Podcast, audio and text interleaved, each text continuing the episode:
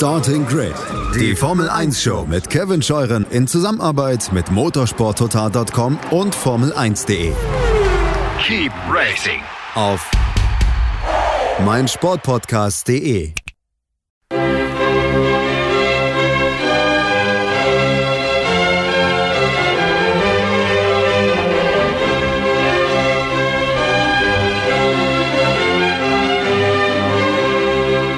Schönen guten Tag und herzlich willkommen zu Starting Grid, eurem Formel 1 Podcast auf meinsportpodcast.de. Mein Name ist Kevin Scheuren und ihr habt schon richtig gehört. Hier ist Starting Grid. Hier ist nicht der Eurovision Song Contest und hier wird auch äh, keiner Hate fühlen oder sorry äh, sich fühlen. Also ähm, ihr seid genau richtig, aber wir haben heute eine internationale Runde für euch. Eine internationale Runde muss es richtig heißen. Ich freue mich sehr drauf, heute ähm, erstmal natürlich nach Österreich zu schalten und äh, Christian Nimmervoll zu begrüßen, den Chefredakteur vom Motorsport Network Germany. Hallo Christian.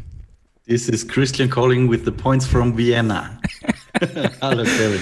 Hallo. Und äh, dann schalten wir nach Berlin in unsere wunderbare Bundeshauptstadt und da begrüße ich heute ganz, ganz herzlich eine Debütantin hier bei uns im Podcast. Sie ist ein junges, frisches Gesicht in der Bild-Sport-Redaktion und kümmert sich äh, ja seit dieser Saison so wirklich um die Formel 1. Jetzt auch vor Ort. Sie war vor äh, ein paar Tagen noch in Monte Carlo, jetzt bei mir im Podcast. Silja Rulle. Hallo Silja. Moin, hallo, na, freut mich dabei zu sein. Ja, ich freue mich auch, dass du dabei bist. Und äh, ein, eine gute Eurovision ist nur komplett, wenn wir auch in die Schweiz schalten. Und deswegen freue ich mich sehr, einen Hörer heute auch in der Sendung zu haben. Er hat sich gemeldet über Facebook, über unsere Facebook-Seite. Und ich freue mich, dass es geklappt hat. Tarek Jahic ist da. Hallo Tarek. Hallo Kevin. Und die Endruf, äh, Endziffer 03 für die Schweiz dann. Sehr gut. Ja, wunderbar. ah, ich, äh, ich freue mich, dass wir diesen Einstieg gefunden haben. Das haben wir gerade im Vorgespräch eruiert. Das fand ich, äh, fand ich ganz, ganz toll. Also ähm, ja, ich hoffe, ihr habt jetzt einen kleinen Schmunzler gehabt und jetzt können wir mal zu unseren Gästen kommen. Wie das ja hier äh, gute Tradition ist, äh, müsst ihr, wenn ihr das erste Mal da seid, natürlich mir erstmal erzählen. Silja, fang du mal an dein allererster Berührungspunkt mit der Formel 1? Wann fing das bei dir an? Also unbewusst, beziehungsweise ohne dass ich es jetzt wirklich so deutlich einordnen könnte, war bestimmt ganz, ganz früh in den Schumi-Jahren. Also ich bin Jahrgang 92, dementsprechend habe ich da so in frühester Kindheit bestimmt irgendwie viel mitbekommen, aber hatte nie so richtig, also ich hatte keine so richtig krasse Motorsport-Kindheit äh, oder Jugend und bin tatsächlich durch ein durch den Beruf da erst so richtig reingekommen. Also habe nicht so dieses klassische mit Schumi groß werden, äh, dieses Fan-Dasein. Das habe ich tatsächlich nie gehabt. Einfach so durch mein familiäres Umfeld und meine Freunde und so. Ich bin da tatsächlich ähm, das erste Mal so richtig reingekommen, als ich 2018 bei der Bild angefangen habe. Weil es auch das erste Mal für mich war, dass ich in der Sportredaktion gearbeitet habe, die bundesweit berichtet hat und dementsprechend auch die Formel 1 mit drin hatte.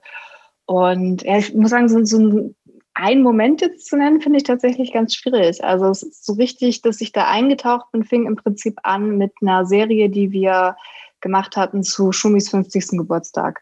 Das war so eben auch mein erster, ja, so richtig beruflicher Berührungspunkt. Vorher hier und da bestimmt mal irgendwie in Absprache mit, mit meinen beiden Reporterkollegen Lenny und Jens irgendwie bestimmt mal irgendwie was gemacht oder so.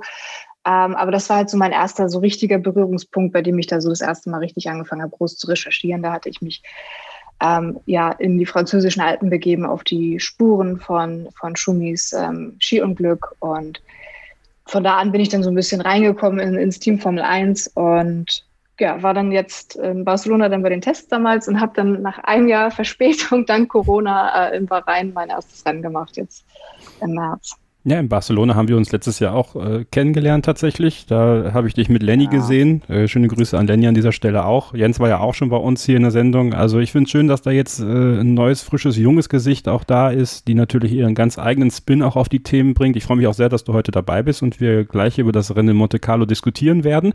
Und Tarek, dich möchte ich natürlich auch damit reinholen. Äh, wann fing das bei dir an mit der Formel 1? Du hast gesagt, du kommst, äh, du kommst aus der Schweiz. Ähm, Fängt es dann mit Marc Sucher schon an? Wahrscheinlich nicht, du bist noch ein bisschen zu jung für, oder? Ja, ich denke schon. Der Marc ist dann doch schon eine andere Generation als ich. Äh, ich mit Jahrgang 94. ja, äh, gut, ein bisschen zu jung. das ist schon ziemlich jung. Ich kenne ihn auch nur vom Fernsehen.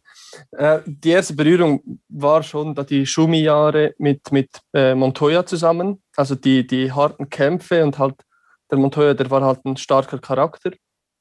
Und da, da fing das alles einmal an. Aber so richtig aktiv 2010 bis 14 und dann ab 14 äh, eigentlich schaue ich jedes Rennen Vorberichterstattungen, lese die, lese die Kolumnen und die Report und die Analysen danach. Das ist so ein bisschen der, der, der Background, den ich damit nehme. Aber da muss ich natürlich fragen, wir hatten vor, ich glaube, einem runden Monat ja unsere große TV-Sender-Diskussion hier im Podcast, aber auch im Video auf dem YouTube-Kanal von Formel1.de. Ähm, äh, wo guckst du die Formel 1? Guckst du im, im Schweizer Fernsehen mit Marc? Nein, nein, also der Schweizer Fernsehen überträgt ja alle Rennen, so viel wie ich weiß, und der Marc ist ja nur Co-Kommentator. Und mich stört ein bisschen der Hauptkommentar, weil der, der nicht so mein Typ ist und auch nicht so das Knowledge dahinter bringt. Und äh, ich, ich schaue es jetzt auf äh, F1 TV mit dem englischen Kommentar oder auf dem ORF, weil wir in der Schweiz können ja ORF, RTL und äh, der Schweizer Fernsehen sehen. Aber Servus TV kriege ich auch rein, aber die Rennen sehe ich da nicht. Okay, alles klar. Ja, verstehe ich. Also, ähm, ja, keiner guckt offensichtlich bei Sky Deutschland. Ähm, ja, wir werden, wir werden, also ich, ich werde über Sky heute auch noch ein bisschen was erzählen. Also mir ist da am Wochenende einiges echt aufgefallen, wo ich sage, okay, äh, habe ja auch gesagt, also so, so sehr wie wir Sky auch loben, so, so können wir dann auch kritisieren, wenn es mal nötig ist, aber das äh, zu einem späteren Zeitpunkt dieser Sendung. Christian. Okay, da bin ich sehr gespannt, weil ich ja jetzt wirklich ähm, größtenteils auch wirklich ohne moderiertes Fernsehbild jetzt dieser Saison ausgekommen bin. Ich habe jetzt alle Rennen bis auf Imola gemacht. Ja. Und dementsprechend, ja, ich, ich gucke dann immer mal so hier unter Zusammenfassung, kriege die Live-Übertragung gar nicht so mit. Von daher bin ich sehr äh, gespannt, was ihr da so erzählt, weil man halt, wenn man im Media Center ist, natürlich jetzt nicht Sky guckt. Ne? Sei froh. Das ist übrigens, finde ich, ein großer Fehler und ein großes Bedauern, äh, dass man nicht im Media Center auch einfach den Sky UK-Kommentator ja. überlegt. Ich glaube, das wird es für viele einfacher machen, dem Rennen zu folgen. Aber gut, ist ein anderes Thema. Aber es ist ja tatsächlich. Ja, ich glaube, du hast ja schon genug Lautstärke teilweise. Also, ja. Aber es ist tatsächlich, ich finde, ich finde, die Formel 1 ist schon ein Sport, der, der über den Kommentar kommt. Also ähm, der auch den Kommentar eigentlich zwingend erfordert. Also selbst an der Strecke hat man ja den Streckenkommentator, der dir halt äh, schon einordnet, wie es gerade so steht, was ja schon auch, wenn man auf den Tribünen sitzt. Übrigens, wir haben heute auch noch eine Sprachnachricht eines äh, Hörers, der in Monte Carlo auf der Tribüne saß. Also auch noch ganz interessant. Auch das im Verlauf der Sendung. So, jetzt haben wir äh, schon ein paar Minuten hier verplempert und wir haben noch nicht einmal über dieses Rennen gesprochen, das Max Verstappen gewonnen hat. Lewis Hamilton ist außer sich vor Frust über die äh, Taktik der Mercedes-Crew, weil Terry Bottas Reifen hängt immer noch auf dem Auto und wird höchstwahrscheinlich äh, an der Wand hängen, so wie 2016 die beiden äh, Sideplates von, von Hamilton und Rosberg, äh, aber dann noch an der Aufhängung. Äh, also für Mercedes absolut zum Vergessen dieses Wochenende, für Red Bull umso besser, für Ferrari richtig, richtig gut, muss man sagen. Christian, aber wir beginnen mit dem äh, Pechvogel des Wochenendes, Charles Leclerc. Keine Sorge, wir werden jetzt hier keine Diskussion aufmachen, ob der Unfall Absicht war am Samstag oder nicht. Ähm, wir wollen da ein bisschen Niveau reinbringen in die Diskussion. Und deswegen äh, würde ich ganz einfach mal äh, die Frage in den Raum werfen, Christian, wann kann man davon ausgehen, dass in dem Kopf eines Rennfahrers sowas wie ein Monaco-Fluch, der ja jetzt wirklich für ihn besteht. Also er hat noch kein Rennen dort beendet. Er ist auf die Pole gefahren. Ähm, dieser Unfall ist unglaublich unglücklich gewesen. Wie schwer ist es da deiner Meinung nach, das auszublenden? Also das muss ja jetzt irgendwann richtig tief verankert sein bei ihm, dass es in Monaco einfach nicht funktionieren kann.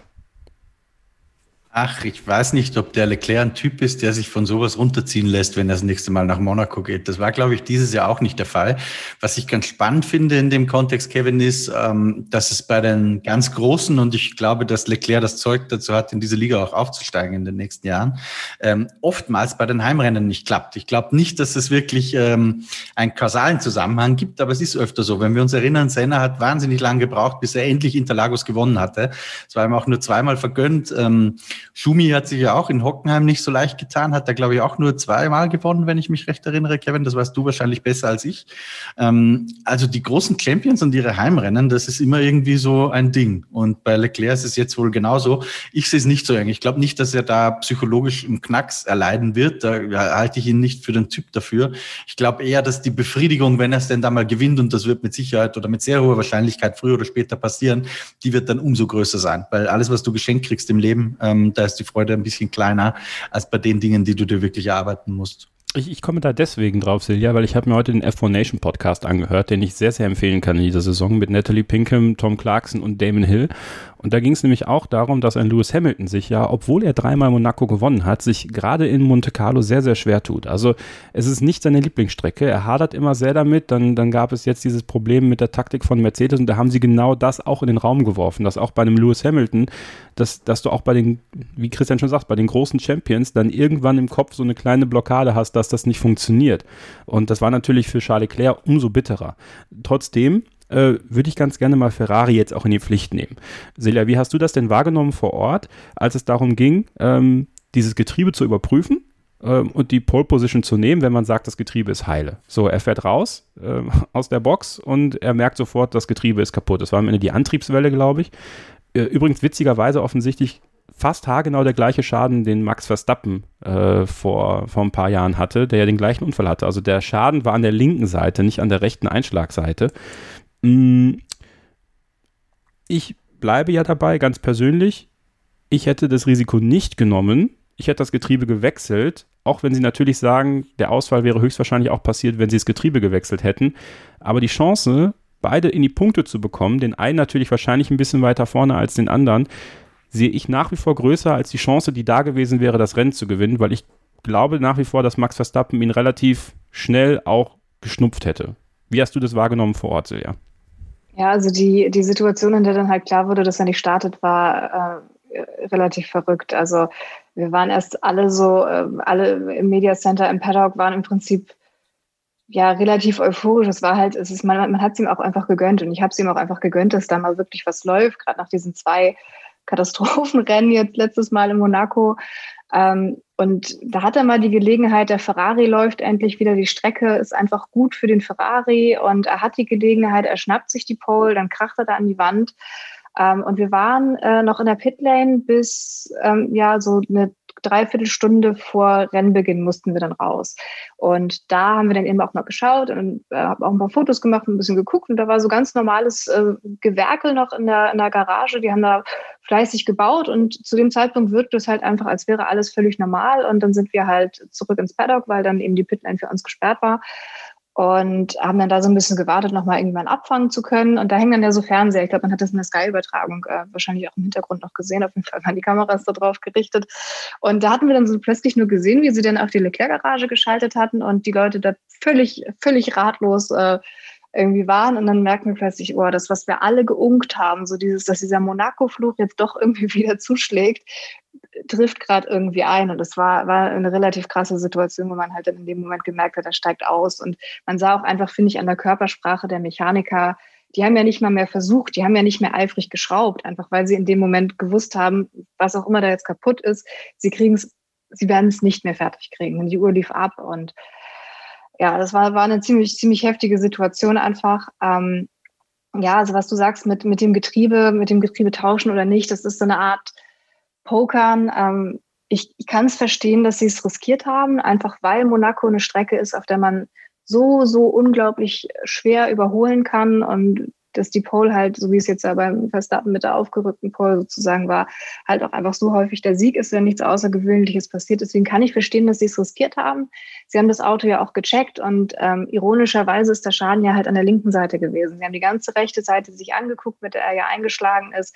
Da war dann doch alles in Ordnung und das ist dann halt plötzlich was ist, das auf der linken Seite kaputt gegangen ist ja, muss ich jetzt auch sagen, ich habe jetzt noch nicht so viele Formel 1 Autos auseinandergeschraubt, dass ich jetzt sagen kann, äh, wie krass sich jetzt so ein Einschlag auf der rechten Seite auch auf die linke Seite auswirkt und ob das was ist, was man als Mechaniker tatsächlich beachten muss, dass da gewisse Kräfte übertragen werden.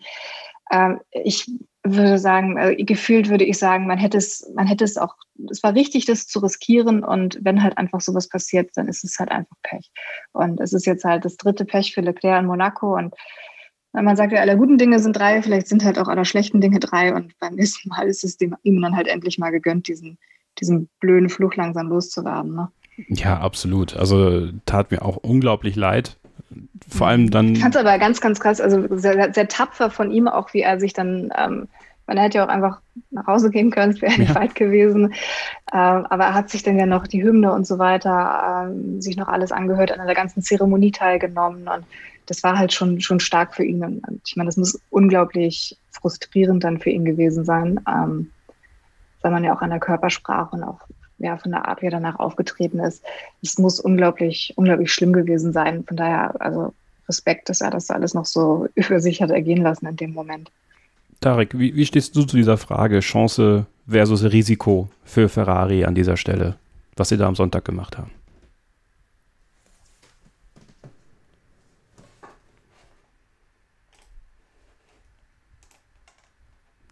Tarek, bist du noch da? Ja. So. Ah. Ich konnte die Frage nicht ganz hören. Äh, Ich wie, wie, keinen Unterbruch. das macht nicht. Wie, wie, wie äh, stehst du zu der Frage Chance versus Risiko, was Ferrari da am Sonntag gemacht hat, Tarek? Ja, natürlich schon ein tougher Call, den, den Ferrari da gemacht hat, weil die machen ja auch eine Risikoanalyse. Was wäre, wenn, äh, wenn wir das jetzt alles tauschen, übersehen wir noch etwas, starten wir fünf Plätze weiter hinten, riskieren wir die Pole oder was auch immer. Ich denke, das, das Worst-Case-Szenario ist eingetreten. Ich, somit denke ich, sie haben am Samstag schon die falschen Entscheidungen getroffen. Also sie hätten vielleicht mehr wechseln müssen, das, das Zeug mehr anschauen müssen damit der Van schon starten kann. Vor allem, dass er mal das Rennen fahren kann. Und eben, Monaco ist verrückt. Der kann auch vom fünften Platz noch gewinnen, wenn es gut läuft. Aber ähm, ja, ich denke mal, wäre sicher auch schön zu, äh, gewesen zu sehen, dass, ja, keine Ahnung, der Max auf Platz 1 ist und Ferrari auf 2 und 3. Das wäre natürlich auch eine hohe Genugtuung im Vergleich zu letztes Jahr. Hättest du denn, also ist natürlich jetzt alles sehr hypothetisch, Hättest du denn geglaubt, dass, dass Max Verstappen so den Daniel Ricciardo hätte machen können vor einigen Jahren äh, mit einem äh, unterpowerten Auto, mit einem beschädigten Auto, mit einem beschädigten Getriebe äh, Verstappen so lange hinter sich zu lassen? Weil ich hatte einfach das Gefühl, dass Verstappen so ultraschnell war, was man ja dann auch relativ schnell im Rennen bemerkt hat, als er dann am Start dann doch fix weggezogen ist. Ja, eben, du hast vorhin schon den F1 Nation Podcast angesprochen und dort haben sie es ja auch gesagt, ja, der Motor ist das eine, das Getriebe das andere und die haben ja irgendwie 50 Schaltvorgänge in einer Runde in Monaco ja. und die Straßen sind dort nicht so glatt wie, wie auf einer neuen Rennstrecke. Ich denke, das ist natürlich dann schon ein bisschen schwieriger mit einem ja, angeschlagenen Getriebe äh, zu fahren als unterpowered. Weil ja, wenn, der, wenn du den Schaltzeitpunkt nicht triffst, ja, dann kommt die Traktion zu spät und ja, aber jetzt haben jetzt gesehen, es gab 78 Runden und ja, keine Ahnung, wie viele Überholvorgänge ihr gezählt habt nach der zweiten Runde danach. Ähm, so viele waren es dann nicht. Ich denke schon, auch mit dem unterlegenen Auto. Das hat man ja auch bei Gasly und bei äh, Hamilton gesehen. Der hat eine Wahnsinnsleistung vollbracht. Also ja, ich, ich denke schon, das, das hätte schon geklappt. Christian, ähm, abschließend dazu noch eine Frage, äh, was Ferrari angeht. Glaubst du, man recherchiert da auch einfach nicht gut genug? Also, ich meine, im Endeffekt war dieser Unfall von Leclerc am Samstag ja eine Blaupause von dem, was Verstappen einst hatte im Schwimmbad. Ja? Und geht man da nicht mal ins, ins Medienarchiv und guckt mal nach, wo bei ihm der Schaden war und man ja da damals hätte sehen können, ähm, dass der Schaden auf der linken Seite war? Oder denkt man da dann einfach gar nicht nach? Wäre das zu einfach für die Formel 1? Ich unterstelle, dass die das Risiko einfach ganz bewusst eingegangen sind, weil wenn es okay. klappt, dann hast du einen Sieg auf der Kante in Monaco, weil Leclerc, wenn er mal vorne ist, ist ganz schwer zu schlagen, glaube ich. Und ein vierter, fünfter Platz, der es realistisch geworden wäre vom, vom sechsten Startplatz, weil er hätte ja fünf nach hinten müssen, ansonsten beim Tausch. Ähm, der, der, interessiert Ferrari doch nicht, ja. Das ist ja ganz klar, dass alles auf 2022 geht. Ähm, selbst die Konstrukteurs-WM, von der ja immer gesprochen wird, ob die jetzt Dritter oder Vierter werden, ist für Ferrari auch sehr sekundär. Ja, ein Sieg in Monaco ähm, ist aber sehr wichtig. Deswegen glaube ich, dass man vielleicht gesagt hat, okay, wir müssen jetzt gar nicht so wahnsinnig viel. Die haben sich das ja schon angeschaut. So ist es ja nicht, aber dass die vielleicht gesagt haben, okay, wir nehmen ein gewisses Restrisiko einfach in Kauf. Ähm, wenn es aufgeht, sind wir die Heroes und wenn nicht, ist jetzt auch nicht so viel verloren. Das oder lass mich anders sagen, wäre ich an der Position von Mattia Binotto gewesen, hätte ich mein Team genau in die Richtung instruiert. Lasst uns alles versuchen, ähm, dieses Rennen vielleicht zu gewinnen. Ähm, und wenn wir es nicht tun, ja, ob wir, ob wir im fünften oder sechsten Platz kriegen, der ist nicht so wichtig. Völlig anders würde ich das beurteilen, wenn es jetzt ein Team wäre, für das die Punkte wichtig sind, ja, zum Beispiel Aston Martin oder McLaren. Ähm, für die ist das relevant, auch im Hinblick auf die Konstrukteurswellen. Bei Ferrari ist es vollkommen egal. Wäre das anders, Christian, wenn es diese ähm, Balance of Development nicht geben würde? Ähm, ich bin nicht ganz sicher, ob ich den Hintergrund deiner Frage verstehe, Kevin. Es lohnt sich ja, in der Konstrukteurs-WM nicht so weit vorne zu sein. Ja, gut, vor dem Hintergrund habe ich das jetzt gar nicht gemeint. Aber das kann mitspielen, möglicherweise. Ähm, was ich meinte, war ja was anderes. Für Ferrari sind drei Millionchen, die es mehr gibt, für ja. einen dritten Platz nicht so wichtig. Äh, ob die jetzt Dritter oder Vierter werden, das ist eher egal. Und es ändert auch nichts im Hinblick aufs nächste Jahr, abgesehen von dieser Entwicklungsperformance, da hast recht, ähm, von dieser BOP, die es da sozusagen gibt. Aber es ist ja auch nicht so, dass du dir mit diesen drei Millionen jetzt nächstes Jahr ähm, irgendwie mehr Entwicklung kaufen kannst, weil du ja eh wieder ins Budget Cap reinfällst. Ja? Das heißt, ich glaube, für Ferrari ist das nicht so wichtig. Und, aber Sieg in Monaco, den hätte man natürlich schon gern mitgenommen. Von daher finde ich die Entscheidung richtig und nachvollziehbar, wenn das denn überhaupt der Hintergrund war. Ja, das ist, wie gesagt, ein bisschen mein subjektives Gefühl, denn ich, weil ich das auch genauso entschieden hätte. Und auch für Leclerc, glaube ich, macht es keinen großen Unterschied, ob er jetzt einen vierten, fünften Platz in Monaco stehen hat auf seiner Vita oder nicht. Das ist dem doch auch egal. Oh, erstmal ankommen in Monaco wäre sicherlich schon mal gut für ihn. Also, ja, ich glaube, das ist dem wurscht. Weißt du, den interessieren keine vierten, fünften Plätze. Das glaube ich tatsächlich auch. Er hatte, ähm, äh, die Kollegen hatten ihm nach dem, nach dem Qualifying die Frage gestellt, ob er dann, wenn er dann gewinnt, am Sonntag ins Hafenbecken springen möchte. Und da hat er dann auch ganz klar gesagt, äh, dass er, weiß ich nicht, das vielleicht überlegt, wenn er, wenn er sich halt wirklich freut, aber er kann sich halt nicht freuen, wenn er von der Pole auf Platz zwei oder drei fährt. Oder die, die Frage war, glaube ich, aufs Podium abzählen, da bin ich mir gerade nicht mehr ganz sicher. Auf jeden Fall, da hat er eben auch klar gemacht, dass wenn er schon von der Pole startet, dass er halt auch den, den Sieg definitiv will. Und ja klar, also gerade in seiner Heimat ähm, mit Ferrari, nee, also da wollte er schon den Sieg und nicht, nicht, nicht weniger. Dann, dann möchte ich jetzt mal abschließend von euch die Meinung äh, einholen. Also Christian sagt, es war richtig, das so zu machen. Ich sage, es war falsch von Ferrari, das so zu machen. Silja, richtig oder falsch, das so gemacht zu haben? Richtig. Tarek? Ja, no, no risk, no fun. ja, ich sage auch falsch. Na gut, 50-50. Wunderbar dann müsst ihr die Entscheidung mitfällen. Ja, also schreibt mal in die Kommentare, äh, ob, ob ihr das richtig gefunden habt. Also war das, also ist, ist die Kurzsichtigkeit und der kurzfristige Erfolg in Monaco wichtiger als äh, doppelte Punkte für ein Team, was natürlich auch in gewisser Weise zur alter Stärke zurückfinden will? Würde mich mal sehr interessieren. Ähm, ja, wie gesagt, schreibt es in die Kommentare von unseren Social Media Kanälen. Alle Links dazu findet ihr in den Show Notes. Und jetzt machen wir eine kurze Pause und da möchte ich gerne was machen in der nächsten, im nächsten Take, äh, und zwar ähm, Tribut zollen. Äh, Tribut an äh, zweierlei. Einmal an Max Mosley natürlich, ich glaube, da müssen wir äh, drüber sprechen, und an äh, die Fahrer generell an diesem Wochenende. Denn äh, das kam mir an manchen Stellen ein bisschen kurz und deswegen bleibt ihr dran, hier bei Starting Grid, dem Formel 1 Podcast auf meinsportpodcast.de. Ihr hört Starting Grid, den Formel 1 Podcast auf meinsportpodcast.de. Kevin Scheuren, Christian Nimmervoll, Silja Rulle und Tarek Jahic begrüßen euch zur Rückschau auf den großen Preis von Monaco in Monte Carlo.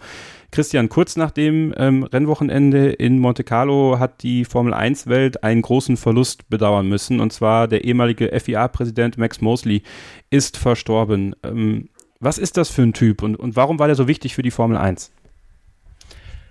Er war da weiß ich gar nicht, wo ich anfangen soll, aber er war gemeinsam mit Bernie Ecclestone nicht ganz so in der Außendarstellung präsent, wahrscheinlich in der breiten Masse wie Bernie Ecclestone, aber letztendlich war er gemeinsam mit Bernie Ecclestone der Mann, der die Formel 1 in den letzten Jahrzehnten äh, zu dem hochgezogen hat, was sie heute ist. Ähm, Bernie selbst, da gibt's ja das berühmte Zitat, äh, Max und ich, wir sind die Mafia. ähm, die beiden waren das. Ja, die haben sich gegenseitig auch die Bälle immer zugespielt. Bernie Ecclestone auf der Vermarkterseite, Max Mosley auf der ab 1993 zumindest Vier-Seite. Ähm, beide ja auch selbst aus diesem Sport rausgekommen in einer Zeit, als das noch möglich war. Ähm, Bernie Ecclestone, der King of the London Gamblers, wie er immer genannt wurde in seinen Anfangsjahren. Max Mosley stand auf der anderen Seite.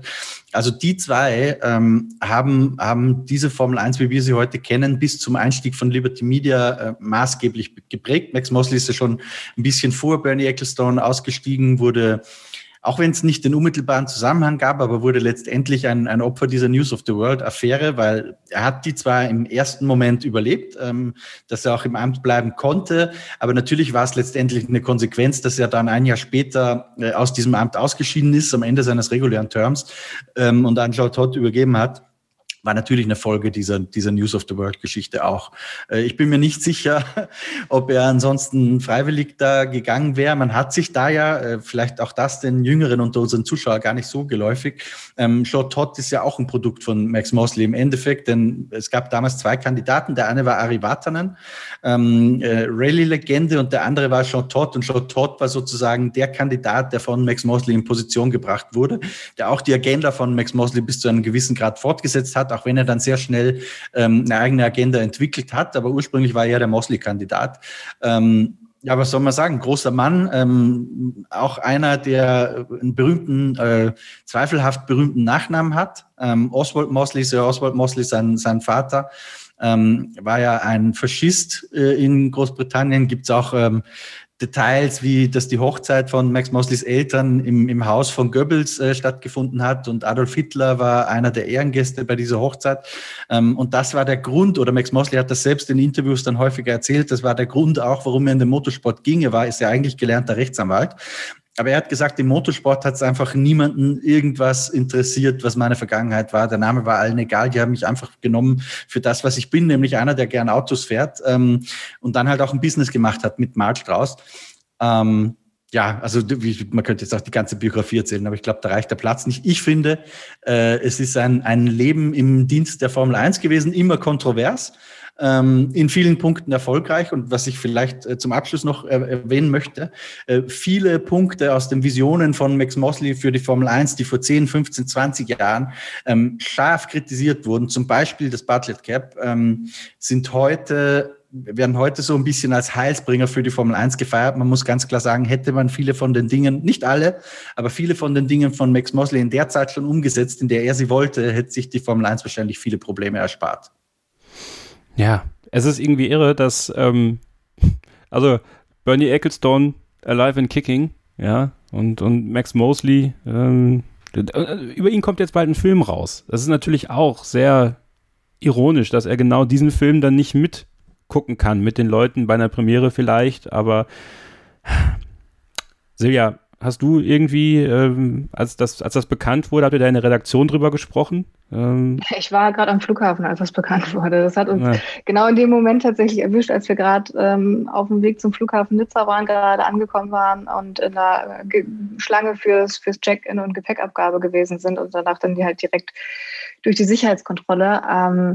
Ja, also es ist, ist halt natürlich jemand, der, wie Christian ja schon erklärt hat, jemand, der unglaublich viel für die Formel 1 ähm, bewegt und in die Wege geleitet hat, Vision hatte, halt auch gerade in Sachen Sicherheit unglaublich viel auch, auch den Fokus drauf gelenkt hat. Und es ist halt auch ein Stück weit schade, dass dann halt ja die schon angesprochene News of the World Geschichte, dieses Video halt eben einfach ja doch vieles überlagert, sage ich mal, was, was eigentlich, ähm, ist, ich glaube, dass er primär halt doch häufig mit dieser Geschichte eher in Verbindung gebracht wird. Und das ist halt schon ein bisschen schade, weil es halt so die Errungenschaft manchmal so ein bisschen in, in Schatten stellt, auch einfach. Ne?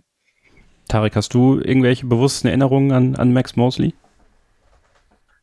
Weniger, also ich denke immer so, wenn da so, so Charakter gehen, speziell in der Formel 1, die schon ewig dabei sind. Und äh, ja, verstehe mich jetzt nicht falsch, der, der Bernie, der lebt ja noch. Ja. Und der, der, der sieht all seine Freunde, Kollegen, Businesspartner, wie auch immer, jetzt gehen. Da ging der Nicky, da ging der Charlie, jetzt Mosley und das, also da, ich denke immer ein bisschen an den Ecclestone, obwohl man äh, ja, ihn nicht mit Samthandschuhen an, äh, anfassen soll, aber äh, der muss da auch ein bisschen etwas durchmachen und so, so sehe ich es ein bisschen. Ich bin sehr gespannt drauf. Ich werde äh, im nächsten Monat natürlich wieder eine Ausgabe von Vintage haben hier für euch. Und da werden wir äh, just morgen das Gespräch aufnehmen. Die Ausgabe hört ihr dann am 19. Mai. Könnt ihr euch jetzt schon mal in den Kalender streichen. Das ist ein rennfreier Samstag. Äh, ich verrate nicht, wer der Gast ist. Und äh, der hat aber auch äh, sicherlich eine sehr ähm, interessante Meinung zu Max Mosley, vielleicht auch die eine oder andere Erfahrung, die er mit uns teilen kann, könnt ihr euch drauf freuen. Ich freue mich auf jeden Fall schon sehr drauf und versuche jetzt damit den Bogen zu bekommen zu meinem nächsten Thema. Und zwar war der große Preis von Monaco in diesem Jahr nach 2003, 2007 und 2009 ein Monaco Grand Prix ohne Safety Car. Es war ein Monaco Grand Prix ohne gelbe Flagge. Es ist nichts passiert. Ja, es ist tatsächlich nichts passiert. Das aber wiederum wird von vielen Fans äh, ein bisschen negativ ausgelegt, finde ich. Ja, also ich habe immer so ein bisschen quer gelesen in den Gruppen ähm, in, mit den Hashtags Monaco GP und sowas. Und dann wurde gesagt, wie langweilig Monaco ist und man muss was daran ändern und hier und da. Und jetzt plant man ja wohl tatsächlich irgendwelche Streckenveränderungen. Was mir aber ein bisschen zu kurz kam, Tarik, ist, dass ähm, die Fahrer einfach eine verdammt geile Leistung gezeigt haben am Wochenende. Also klar, im Qualifying gab es Crashes, im freien Training gab es Crashes, auch von Mick Schumacher. Aber im Rennen 78 Runden, volle Konzentration, da kann man wieder den Bogen zur F4 Nation spannen, hat ja auch Damon Hill dann auch klar gesagt, du musst erstmal 78 Runden diese Konzentration so hochhalten.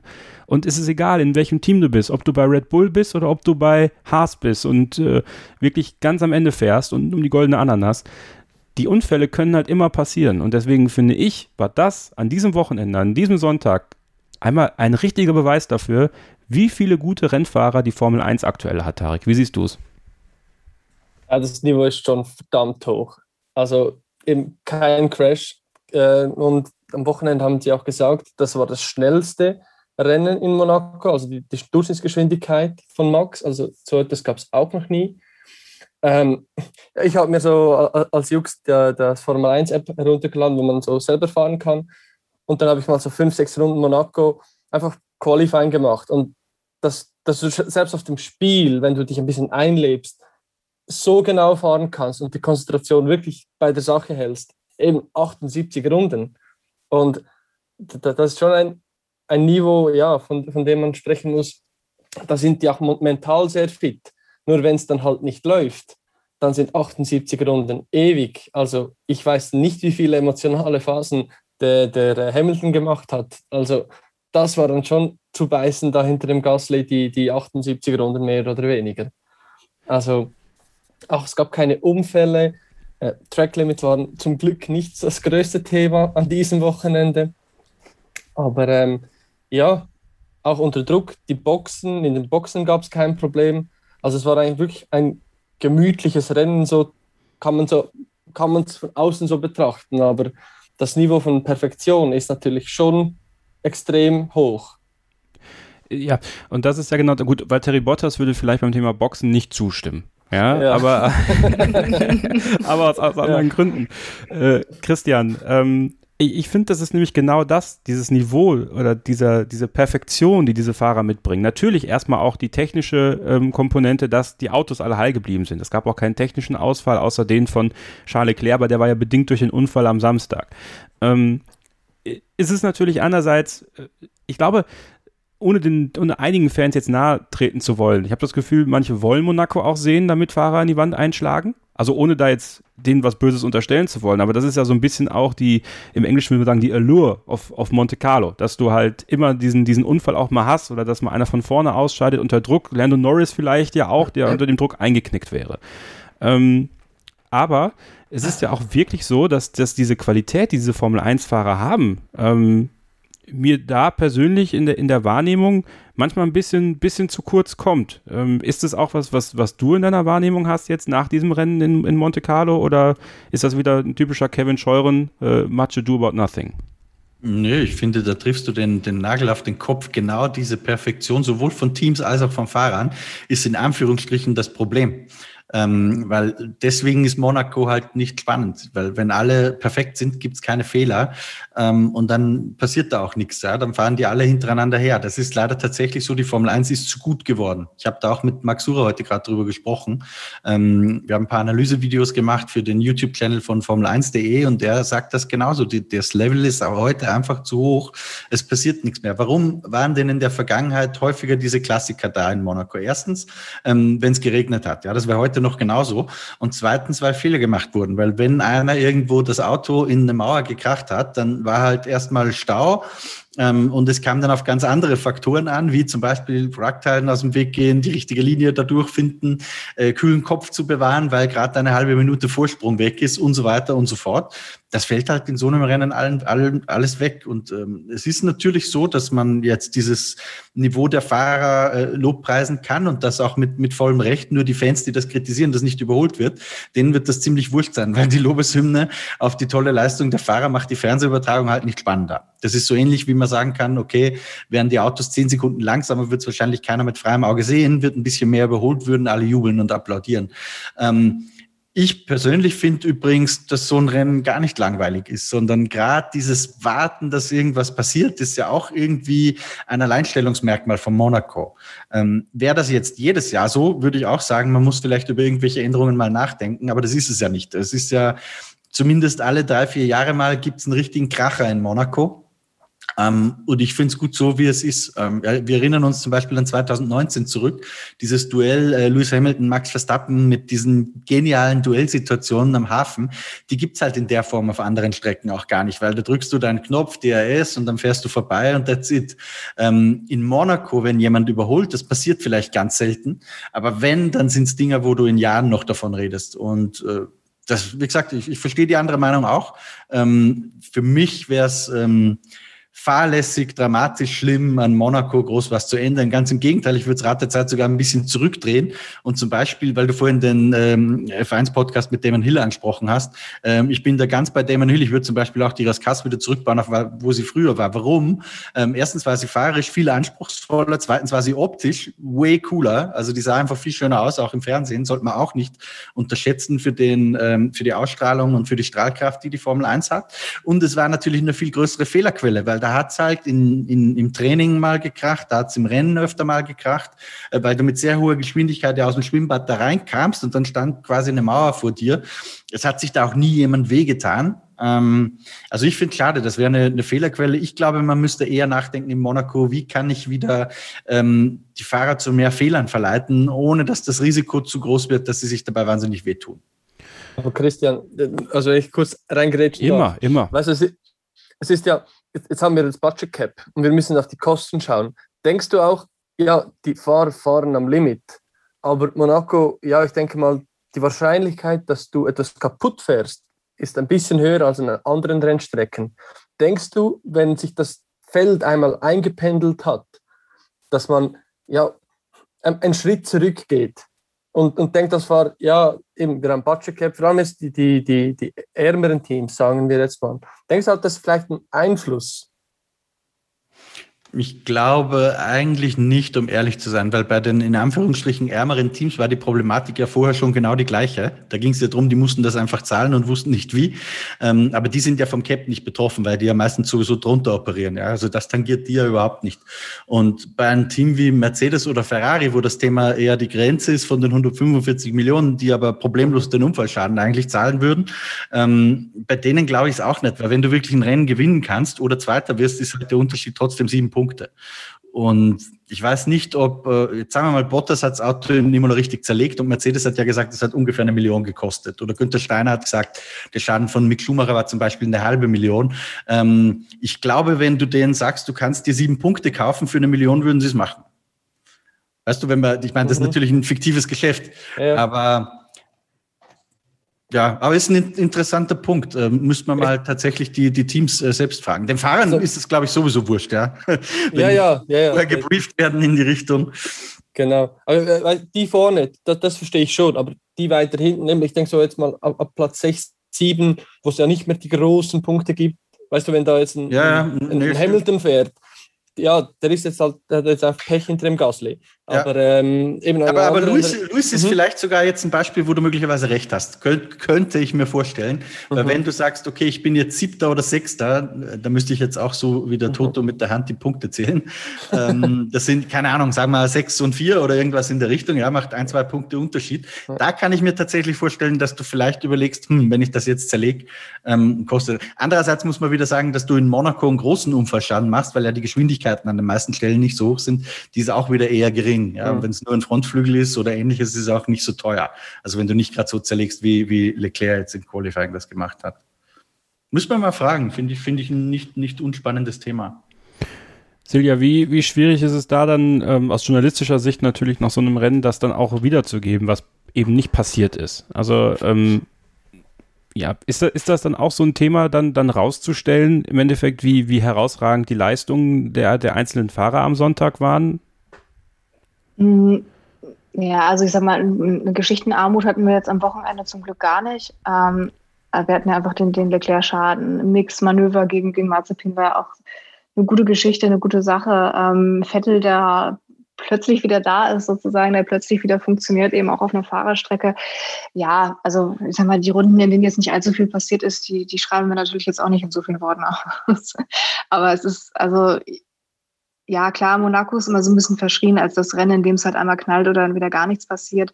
Aber ich finde, der Punkt, den du angesprochen hattest mit dem hohen Niveau, das merkt man halt schon. Also wenn man sich mal anschaut, klar, Mick ist in die Wand gefahren, äh, klar, Leclerc hat es komplett zerlegt, ähm, aber wenn man sich mal anguckt, was in den Rahmenserien auch passiert ist, also da hat es sie richtig gerumst. Also die Formel 4 hatte glaube ich, im letzten Rennen von denen, ähm, da gab es eine richtige Karambol, wirklich Massenkarambolage, kann man schon fast sagen. Es hat alles, alles gut gegangen, aber da hat es nochmal richtig gerumst. Der Porsche hat auch ordentlich.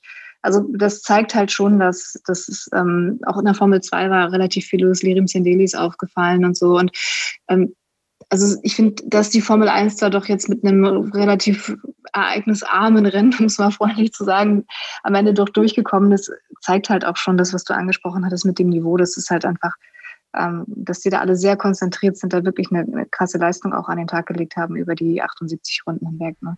Also es kann, es kann auch anders laufen auf der Strecke. Das hat man am Wochenende ganz gut gesehen. Da machen wir jetzt nochmal eine kurze Pause und sprechen im nächsten Take über die Unsung Heroes äh, dieses Rennens, denn wir haben natürlich übers Wochenende immer sehr viel über die Topfahrer gesprochen, die ganz vorne waren. Könnten wir auch machen, aber ich möchte gerne über ein paar Fahrer sprechen, die auf sich aufmerksam gemacht haben, mit besonders starken Leistungen, aber auch, ähm, ja, vielleicht die, die ein bisschen abgefallen sind und die sich sehr aufgeregt haben über Team und andere Sachen. Bleibt also dran, hier bei Starting Grid, dem Formel 1 Podcast auf meinsportpodcast.de.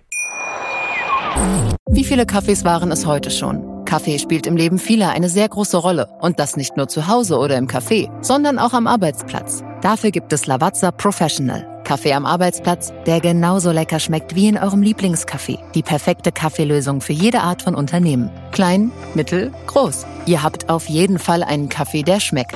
Die richtige Motivation für eure Arbeitstage. Alle Infos zu Lavazza Professional findet ihr auf lavazzapro.de mit allen Kaffeelösungen für euer Büro.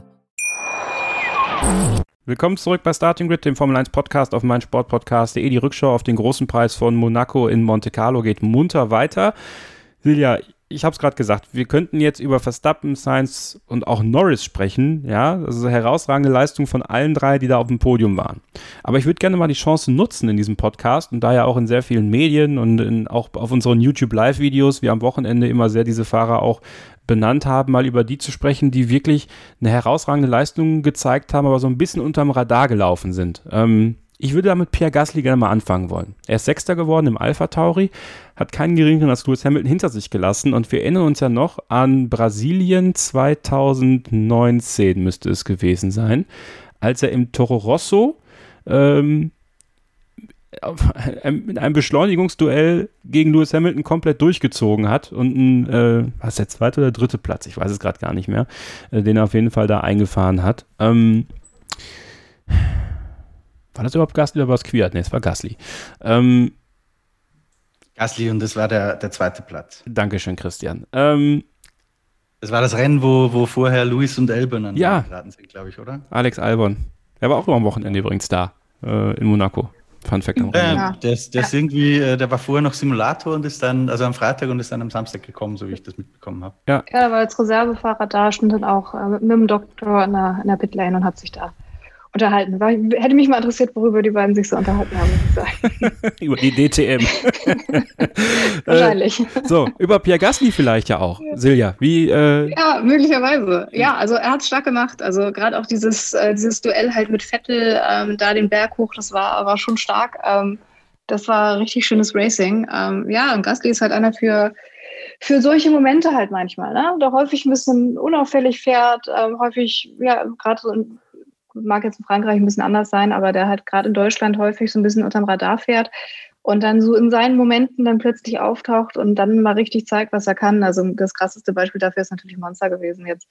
Ähm, sein, sein Überraschungssieg. Und also es ist halt jemand, der oft unauffällig ist, ähm, aber ja, dann doch plötzlich da ist und dann irgendwie die Herzen der Leute gewinnt, ne? Das ist es nämlich, Tarek, ne? Dieses Herzen der Leute gewinnen. Er ist ja auch so ein bisschen ein, ein Favorite hier im Podcast, muss man sagen, ähm, weil er das genau in diesen Momenten eben gut macht. Hättest du ähm, gedacht, dass das ein Gasly von vor, sagen wir mal, drei, vier Jahren genauso hinbekommen hätte? Oder ist das wieder mal so ein Zeichen gewesen für diese Reife, die er sich immer mehr aneignet? Also wenn wir da denken, der, der war der Teamkollege auch noch von, von Brandon Hartley, hat, hat doch der geheißen, oder? Der, der, den konnte man ja auch nicht wirklich brauchen. Und der Gasly war damals auch noch irgendwie zu jung, zu unreif, zu unprofessionell, irgendwie vom, vom Auftreten her. So ein bisschen wie der Hamilton, als er reinkam, einfach vom Auftreten, nicht vom fahrischen Können. Aber äh, jetzt eben den Druck standzuhalten oder eben wie damals äh, in Monza den, den Seins da hinten zu haben. Und ein Fehler und der Sieg ist weg. Und hier jetzt auch. Also das ist schon, schon eine gute Hausnummer jetzt. Und dann möchte ich gerne über Lance Stroll sprechen, tatsächlich. Ähm, auch er, am Ende ist er Achter geworden, knapp hinter Lewis Hamilton. Aber 58 Runden, ich habe sie gerade nochmal aufgerufen, 58 Runden auf dem harten Reifen geblieben, um dann äh, zu wechseln auf den, den roten Softreifen. Hatte auch seine Fehler drin. Ist ja legendär jetzt, Lance Stroll. Ist jetzt ein Meme, äh, wie er über die Schwimmbadhuckel äh, huscht und äh, naja, man sich bei TMC, dem äh, Regie-Team in Monaco, entschieden hat, eben nicht das Überholmanöver, das Duell zwischen Pierre Gasly und Sebastian Vettel und Lewis Hamilton zu zeigen, sondern Lance Stroll. Aber ähm, auch er wird ja hin und wieder dann doch nochmal belächelt. Muss man aber ganz ehrlich sagen, äh, Christian, grundsätzlich hat man ja bei Aston Martin sowieso, das haben wir auch schon im, im Live-Video am Sonntag eruiert, alles richtig gemacht. Aber auch er diese extrem lange Rundenzahl auf dem Reifen durchzuhalten und dann auch alles richtig zu machen und eben das Auto nicht im Schwimmbad abzustellen, kann man auch sagen, auch für ihn eine sehr, sehr starke individuelle Leistung. Das stimmt, wobei man natürlich auch sagen muss, ich möchte da nicht den Spielverderber jetzt spielen im Zusammenhang mit Aston Martin, aber dass du in Monaco A immer ein bisschen, es ist ja kein Glück, wenn du dich für die richtige Strategie entscheidest, aber sagen wir so, es hängt nicht unbedingt nur mit dem Speed zusammen, sondern eher mit der Wahl der richtigen Strategie und Monaco war immer ein Overcut-Rennen. Also in all den Jahren war es immer ein Overcut-Rennen. Lewis Hamilton hat irgendwie sich entschieden, auf den Undercut zu gehen und da ist eine ganze Reihe an Dominosteinchen hinter ihm hergefallen dann. Und das hat das Fenster halt aufgemacht für die, die konsequent beim Overcut geblieben sind. Eigentlich hat Stroll das nur ähm, gemacht, wie es wahrscheinlich vorher auch schon beschlossen war, mit dem Vorteil natürlich, dass er außerhalb der Top 10 starten konnte, also nicht auf dem Soft war in diesem Rennen. Ähm, ja, was soll man sagen, gut gemacht. Und das Glück und Pech halt sehr eng bei beiden Aston Martins zusammen äh, oder Hero und Zero sehr eng zusammen. So muss man eigentlich eher sagen, weil Stroll hätte genauso gut wie Leclerc in der Mauer enden können. Der hat da auch ein bisschen Glück gehabt in den Situationen und Sebastian Vettel hätte auch in Q1 ausscheiden können. Ja, das waren 18.000stel. Dann reden wir von einem ganz anderen Wochenende. Und das ist einfach auch ein Spezifikum von Monaco, dass ähm, Glück und Pech sehr, sehr eng äh, beisammen liegen. Ähm, hätte auch komplett anders laufen können, ist aber so gelaufen. Ähm, und ich kann mir gut vorstellen, dass das jetzt vielleicht auch gerade beim Sebastian Vettel, wo wir wissen, ähm, der braucht auch einfach mal ganz dringend ein Erfolgserlebnis für seinen Kopf, kann ich mir schon vorstellen, dass das ein bisschen Knoten löst jetzt. Und Tarek, ich möchte gerne über einen Fahrer sprechen, der für das äh, Schweizer Sauberteam fährt. Und zwar Antonio Giovinazzi. Äh, auch in letzter Zeit nicht so oft hier besprochen worden im Podcast, hat aber, finde ich, heute ein bisschen Spotlight verdient. Denn auch er hatte am Sonntag sowieso, finde ich, das ganze Wochenende eigentlich eine tolle Leistung gezeigt. Emanzipiert sich auch immer mehr von Kimi Räikkönen, finde ich, und zeigt, warum er in diesem Auto sitzt. Und äh, bei ihm hatten ja ganz viele Fans die Hoffnung, dass das Duell mit ihm und Ocon noch kommt. Und das war ja wirklich ganz, ganz eng noch ob er den jemals angesetzt hätte, dieses Manöver, um, um nicht alles zu riskieren, diese zwei Punkte zu bekommen statt nur ein, das wissen wir natürlich nicht. Aber gerade im Duell mit seinem Teamkollegen Kimi Räikkönen sicherlich eine ganz, ganz tolle Leistung. Aber ich finde auch bei Antonio Giovinazzi ähm, wird ja auch immer manchmal so ein bisschen belächelt. Kann man wirklich mal sagen, auf so einer Fahrerstrecke wie Monaco die Konzentration aufrechtzuerhalten, keinen Fehler zu machen, Druck aufzubauen auf Esteban Ocon. Auch das ist mal an diesem Wochenende, auch wenn es nur Platz 10 ist, in Anführungsstrichen, aller Ehren wert. Ja, also der Giovinazzi hat sich ja in der Runde 1 schon mit dem Ocon ähm, duelliert. Und das war ja da auch schon sehr, sehr knapp zwischen den zwei. Und dann hat sich das, das, das ganze Rennen hin durchgezogen. Also war schon spannend. Ich werde aus ihm aber noch nicht ganz so schlau aus, aus dem Giovinazzi, weil ja, da, da gibt es solche Rennen wie jetzt in Monaco und da gibt es andere, da wirft das Auto weg. In, in, in, äh, in Spa war das vor zwei Jahren, glaube ich, in einer Kurve, wo er nichts zu, also kein Gegner, keine Pushlap, nichts und der wirft das Auto weg. Und ja, die, die, Kosta die Konstanz, Konstanz fällt mir da noch sicher bei ihm und ja, er fehlt halt, er fehlt halt in einem, in einem Alpha, oder? Und das ist natürlich auch schon schwierig, da sich richtig durchzukämpfen. Ja, und dann mit dem Kimi, der Kimi ist super, ist, ist eine Legende. Also der macht, der ist ein Top-Typ, Top-Charakter und ich mag auch seine Art. Ich denke dann halt, ja, Alpha könnte halt wirklich ein paar ehrgeizige Leute mal brauchen, die vorne dabei sind. Ich weiß, gibt viele Kimi-Fans, ich mag ihn auch, aber ja, der Alpha, der ist dann halt doch nicht so, so schnell, wie er sein sollte. Ja, mal sehen, ob nicht vielleicht nächstes Jahr doch ein Callum Islet dort fährt und dann äh, Kimi tatsächlich nach diesem, nach dieser Saison mal die Handschuhe an den Nagel hängt. Ähm, ich persönlich, muss ich ganz ehrlich sagen, bei allem Kult hätte auch nichts dagegen, wenn, wenn da mal frisches Blut reinkommt. Aber vielleicht wird es ja diesmal dann soweit sein. Das waren die Unsung Heroes. Dann gab es natürlich die, die ähm, ja generell, finde ich, einen, einen, ganz, ganz starken Part geleistet haben am Sonntag. Allen voran Silja natürlich Sebastian Vettel, der sich Luft verschafft hat mit diesem fünften Platz in, in Monaco, nochmal allen gezeigt hat in dieser haarigen Situation ähm, nach diesem Boxenstopp, dass er die Nerven behalten kann. Ich habe schon am Sonntag im Live-Video gesagt, keinen Fehler gemacht. Ist ja auch bei Sebastian Vettel ganz wichtig, dass das mal dann auch gesagt wird, wenn er mal keinen Fehler ja, macht. Und er, er ist ja allgemein fehlerfrei in diesem Jahr. Wie viel Auftrieb glaubst du, gibt ihm dieser fünfte Platz in Monte Carlo? Ja, ist halt die Frage jetzt, ähm, wie repräsentativ Monaco für das ist, was halt gerade wirklich passiert. Aber ich glaube, dass das so rein vom, ja, vom Mentalen her, glaube ich, schon ein Riesensprung ist, eben halt auch einmal das, das Teamduell gewonnen zu haben. Fünfter Platz, das sind halt auch zehn Punkte dann auf einmal. Aber ich glaube, dass da vielleicht schon echt so ein bisschen der Knoten platzen kann. Mal gucken, wie sich das Auto jetzt auf den, den nächsten Strecken in Baku und in Frankreich so schlägt. Aber ich glaube, dass das auch einfach für ihn nochmal ein guter Schub sein kann. Und ich finde, ja, er war ja häufig so ein bisschen, also grumpy ist vielleicht ein bisschen zu viel gesagt, aber also, dass er halt, ja, nicht mehr ganz so, äh, ich kann es auch völlig nachvollziehen, dass er manchmal halt auch einfach ein bisschen kurz angebunden ist in Gesprächen nach dem Rennen, dass er einfach nicht mehr so richtig Lust hat, jetzt ähm, zum zehnten Mal darüber zu sprechen, dass irgendwie es im Rennen nicht ganz so gut funktioniert hat und dass da so ein bisschen dass es dann mental auch einfach schwierig für ihn geworden ist. Und ich könnte mir vorstellen, dass dieser fünfte Platz ihn da nochmal ordentlich, ordentlich wieder rausgehoben hat. Und ja, also Nico Rosberg hat es im Gespräch nach dem Rennen auch noch gesagt, ähm, dass ähm, ja, man hat en endlich mal wieder diesen vierfachen Weltmeister gesehen. Ähm, so ein bisschen so eine, so eine Wiederauferstehung irgendwie. Und ich glaube, das ist tat uns allen der Formel 1 in Deutschland bestimmt und vor allem halt Vettel selbst immer richtig, richtig gut. Ich denke, ähm, gut tat es auch Christian Sergio Perez äh, auf Platz 4 reingekommen zu sein. Ich hatte mich am Ende des Rennens dann doch noch gefragt, ähm, nachdem doch dann klar war, sagen wir mal so vorletzte Runde rum, dass Lando Norris höchstwahrscheinlich keinen Fehler machen wird. Obwohl das natürlich dieses Druck aufbauen auf Lando Norris ähm, äh, ganz interessant war, ähm, weil man ja nicht weiß, wie, wie reagiert der junge Fahrer dann auf diesen Druck von hinten, aber Lando Norris gefällt Monaco halt. Also auch da kann man wiederum so ein bisschen Geschichte äh, mit einfließen lassen, der, der mag das. Äh, hätte man bei Red Bull dann nicht vielleicht Sergio Perez reinholen können für die, für die schnellste Runde, weil da könnte natürlich dieser eine Punkt Gold wert sein am Ende der Saison. Hätte man auf jeden Fall können. Ich war aber mehr verwundert über was anderes, nämlich, dass sie Perez nicht länger draußen gelassen haben auf dem ersten Reifensatz. Wir wissen ja, dass es gerade bei Perez eine Stärke ist, dass er mit den Reifen flüstert. Ja? Ähm, also, dass er die sehr lange ziehen kann. Und die Rundenzeiten haben jetzt noch nicht signalisiert, äh, dass das groß abbaut, was er da macht. Also, er, ich glaube, er lag ja sogar in Führung. Auf jeden Fall war er vor Max. Er muss eigentlich in Führung gelegen sein, oder?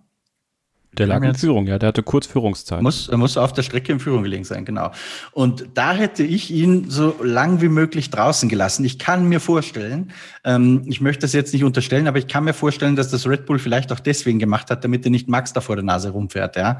Ähm, aber ich glaube, für die Strategie wäre es das den Versuch wert gewesen, bei freier Fahrt einfach noch ein paar Runden hinzulegen und dann wäre es vielleicht auch noch weiter nach vorn gegangen. Weil, wie gesagt, Monaco historisch ist immer ein Overcut-Rennen und beim einzigen, der es wirklich konsequent durchgezogen hat, nämlich Stroll, hat es ja auch wirklich gut funktioniert. Bei Vettel auch, der hat es ja nur zwei, drei Runden haben da schon gereicht.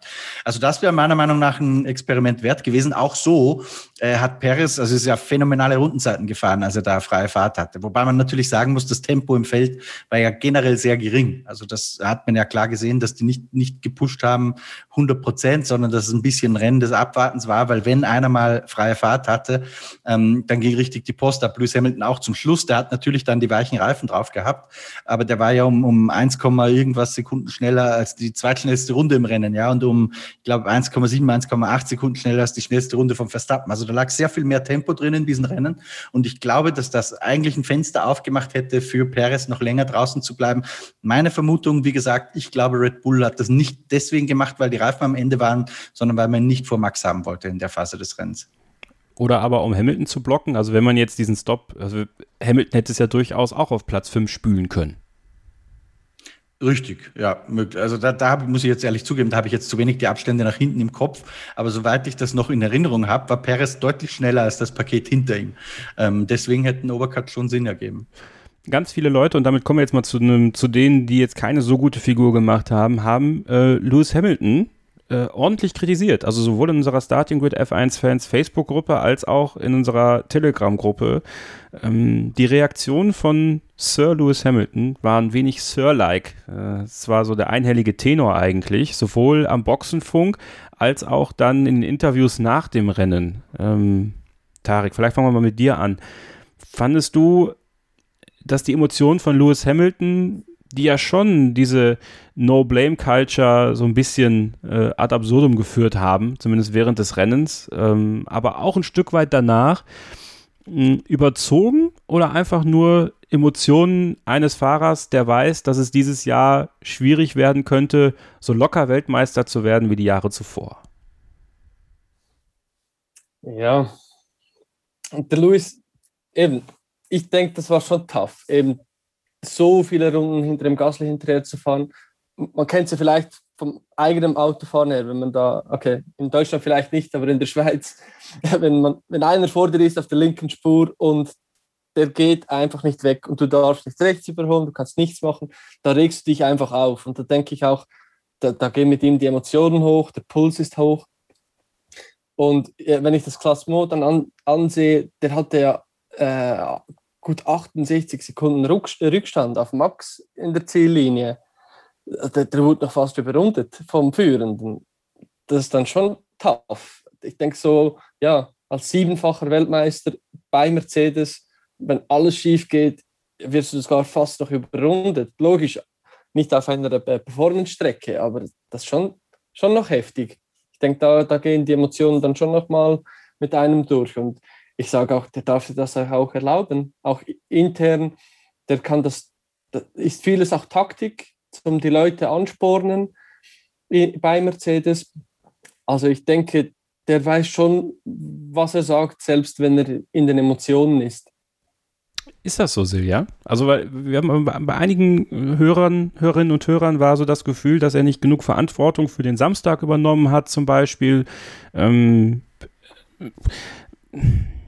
ist das also dann find, Was man bei ihm auf keinen Fall vergessen darf, ist, dass er, wenn er gewinnt, auch immer ist ja sein, sein legendärer Satz, thanks to everyone back at the factory. Also es ist ja, ja. Äh, in guten Zeiten zollt er seinem Team ja auch unglaublich viel Dankbarkeit und aber müsste, äh, müsste da das unglaublich bewusst und sagt das auch bewusst und ich glaube ihm auch, dass er das so meint. Ähm, ja, klar, er hat vielleicht ein bisschen mehr auf sich nehmen können, ähm, aber ich würde es ihm jetzt gar nicht, gar nicht übernehmen. Ich kann auch verstehen, dass da der Frust, Frust so ein bisschen äh, aus ihm vielleicht spricht. Dann es ist einfach auch eine sehr, sehr ungewohnte Situation. Es ist die Frage, wie er damit umgeht. Toto Wolf hat ja ganz klar gesagt, ähm, diese Situation, dass sie jetzt halt nicht die WM-Wertung mehr anführen, weder als Fahrer noch als, als Konstrukteur, das, jetzt sind sie die Jäger und das spornt sie halt an. Und ich glaube auch, dass Mercedes da alles reintun wird, alles geben wird, um in Baku eben wieder vorne dabei zu sein ähm, und eben nicht noch ein zweites Rennen in Folge abzuschenken. Ähm, ist halt die Frage, wie, wie er damit umgeht. Ich glaube, Lewis Hamilton ist kontrolliert und Profi genug, um, um genau auch zu wissen, was er sagt, wie er es sagt. Und ich glaube, er ist, er ist ja manchmal sehr emotional und, und schüttet ja so ein bisschen auch gerade auf Social Media häufig so ein bisschen das Herz aus. Ähm, aber komplett unüberlegt ist das nicht. Ähm, das Gespräch nach dem Rennen mit ihm war halt so ein bisschen, ein bisschen verrückt, weil er so ein bisschen Internetprobleme hatte. Da hatte äh, irgendjemand wohl schon den WLAN-Router, äh, Christian, du warst ja auch mit dabei, den WLAN-Router abgebaut. Dementsprechend war es so ein bisschen das Gespräch mit ihm so ein bisschen äh, zeitversetzt, ein bisschen verzerrt. Da hatte er noch so mal ein bisschen, glaube ich, die Möglichkeit, sich nochmal zu sammeln tatsächlich. Aber es war relativ reflektiert und äh, Toto Wolf hat ja im Prinzip auch eine ähnliche Position vertreten, hat auch gesagt, wir haben ihm nicht das, das Auto bereitstellen können, ähm, das er gebraucht hätte. Und ich, ich würde da gar nicht so viel, wie so viel Missgunst und, und Uneinigkeit oder sowas reininterpretieren, wie es häufig ähm, gerade auf Social Media eben auch getan wird. Ja, da würde ich dir, da würde ich dir recht geben, Siljan, und würde noch was ergänzen, weil das ist, glaube ich, ganz wichtig für die, die den Kontext dieser Medienrunde nach dem Rennen, die du gerade angesprochen hast, nicht haben. Ich finde, ja. da hat man einen ganz anderen Lewis Hamilton erlebt, als den, den man unmittelbar nach dem Fernsehen, äh, nach dem Rennen im Fernsehen gesehen hat. Also da war er sehr aufgeräumt, ähm, ganz anders die, diese Aggression, die er am Boxenfunk, wo ja natürlich die Emotionen mit dir durchgehen, das war komplett mhm. weg. Ähm, und ja, also ich, ich würde auch nicht sagen, ich meine, wir wissen, er wird jetzt dafür kritisiert, dass er das Team mal kritisiert hat. Erstens finde ich, ähm, dass er das ja keineswegs irgendwie polemisch gemacht hat. Er hat nur gesagt, okay, ähm, wir haben ein paar Sachen am Samstag, wir haben ein paar Sachen nicht gemacht, die wir machen hätten sollen. Ey, das ist doch ein normaler Satz, ja. Das ist weder mit dem Finger auf jemanden zeigen. Also ich finde, da sind die Menschen auch teilweise schon sehr, sehr empfindlich geworden heutzutage. Das ist noch kein Skandal, was er da gesagt hat. Das ist konstruktiv. Ähm, wir wollen ja auch nicht, dass die Leute uns anlügen. Ja? Er hat halt einfach gesagt, wie es ist und es ist gut so. Ähm, und solange das dann, wenn die beisammen sind, das wissen wir auch gar nicht. Vielleicht haben die ja komplett total verkackt, was, was ganz klar abgesprochen war. Ähm, und er hat sie dann noch relativ in Schutz genommen eigentlich mit dieser Kritik, weil wenn er es wirklich erzählt hat, wie es wirklich war, war es vielleicht viel schlimmer. Das ist eine reine, eine reine ähm, hypothetische Szenario. Ich weiß nicht, ich habe keine Hinweise darauf, dass es wirklich so wäre. Aber ich glaube, dass Lewis Hamilton sehr, sehr konstruktiv ist bei allem, was wir nicht sehen. Und von daher, mein Gott, wenn er dann einmal so einen Satz sagt, da müssen wir uns nicht alle drüber aufregen gleich. Ja, ich denke, so. Also wenn er jetzt alles ja. schönreden würde, er ist Siebter geworden und sagt, alles ist toll, das wäre ja auch einfach. Da, genau, da wären wir ja die Ersten, ja. die doch schreien würden und sagen, mein Gott, diese glatt gebügelten Formel-1-Fahrer, die sagen da überhaupt nichts mehr. Er ist doch so, das ist mir so rum viel lieber. Ja, und bei Monaco ist ja auch ein bisschen typisch, er hat ja auch gesagt, ja, die Strecke muss man vielleicht ein bisschen ändern. Oder, oder es gab ja auch so, solche Berichte. Und dann habe ich gedacht, ja, der Erste, der will, dass die Strecke nicht geändert wird, sondern die 19 Fahrer dahinter, weil die können ja nichts dagegen tun, dass der vorne dran einfach wegfahren kann und, und quer in der Straße steht. Also Monaco ist jedes Jahr die gleiche Diskussion, auch mit dem Überholen. Die Autos sind halt jetzt zu breit vielleicht für Monaco. Ja, muss man vielleicht mit den Autos einmal schauen in den nächsten Jahren. Aber passend dazu trotzdem die Frage von, von Anna aus unserer Starting Grid F1 Fans Facebook-Gruppe. Das ist auch eine Frage, die wir ja schon des Öfteren hier im Podcast diskutiert haben. Man muss in Lewis Hamiltons Kopf reinkommen, um ihn zu besiegen. Sie fragt, glaubt ihr, dass das Verstappen und Red Bull nun gelungen ist? Und was ist daraus für den weiteren Verlauf der Saison zu erwarten? Silja, natürlich im Kontext dieser kleinen Schlammschlacht, die sich Toto Wolf und Dr. Marco bieten, äh, aufgrund der Flexi-Wings natürlich auch nochmal ein ganz interessanter Punkt, der gar nicht so zu unterschätzen ist, glaube ich. Ja, also es ist tatsächlich ja in der Führungsriege da der beiden wir, so spannend und äh, ja auch irgendwie unterhaltsam wie eigentlich kaum mal zuvor. Das ist ja wirklich schon ein wunderbarer Schlagabtausch, den sie sich da liefern. Ähm, wirklich äh, ganz, ganz großes Kino, auch für uns als Berichterstatter natürlich. Äh, unglaublich spannend. Ich glaube ehrlich gesagt, dass ein Lewis Hamilton sich nicht von Flexi Wings ähm, kleinkriegen lässt. Und auch das, ich, können, ich glaube auch gar nicht, dass er das alles so intensiv verfolgt, was da jetzt ähm, an, an äh, ja, kleinen Spielchen zwischen den beiden Rennstellen auch äh, ganze Rivalität. Ich glaube, ich glaube, dass ich glaub, das, da das, das lässt er gar nicht an sich ran. Genau. Ich glaube, wir, da sind wir vielleicht auch so ein bisschen in der Bubble, indem wir halt darüber schreiben, darüber lesen, uns damit beschäftigen. Ich glaube, das ist ein Thema, das, das ist für, für einen Louis wahrscheinlich gar nicht so in seinem, in seinem Alltag oder wenn er im Auto sitzt, ist das für ihn, glaube ich, gar nicht so wirklich von, von Relevanz. Ich glaube, er merkt, er merkt, er wird gejagt und das spornt ihn vielleicht noch mehr an, aber ich glaube, er ist mittlerweile 36, siebenfacher Weltmeister und hat eine wirkliche Reife und er ist halt anders als ein Verstappen, der immer noch, er wird zwar reifer, aber immer noch ein eher impulsiverer ist. Ich glaube, Lewis ist in seinem Alter einfach, der ruht so in sich, der ist, der ist so gelassen und der weiß auch, was er kann ähm, und wenige Dinge, die er vielleicht nicht kann, der, der weiß das einzuordnen und ich glaube, der lässt sich nicht so leicht aus der Ruhe bringen. Aber dabei ist es ja Lewis Hamilton zuerst aufgefallen, Christian, dass sich ein Heckflügel äh, verbiegt bei Red Bull. Das, das glaube ich nicht, dass ihm das zuerst aufgefallen ist. Ich glaube, dem Flo hat ihm, äh, also aufgefallen wird es irgendeinem Ingenieur sein, der hat es dann dem Toto gesagt und der Toto hat dem Flo dem Luis ins Ohr gesetzt und sagt das mal in einem Interview, lass uns das ein bisschen aufrühren jetzt. So ist das ziemlich sicher gelaufen. Aber es ist trotzdem ein interessanter Punkt. Also dieses in den Kopf reinkommen. Und äh, du hast ja gesagt, Christian, so ein Sieg in Monaco ist natürlich auch fürs Prestige ganz wichtig, aber kann jetzt dadurch, dass äh, ich glaube seit äh, Silverstone 2018, dass kein ähm, Mercedes oben ist in der, in der WM. Ja, also das ist dann doch eine sehr lange Zeit. Kann Mercedes denn noch jagen? eine sehr doofe Frage wahrscheinlich, aber. Äh, Handen sagt man dazu jetzt im Toto Wolf. ja, wir reden heute auch so ein bisschen wie Toto, ne? Ja.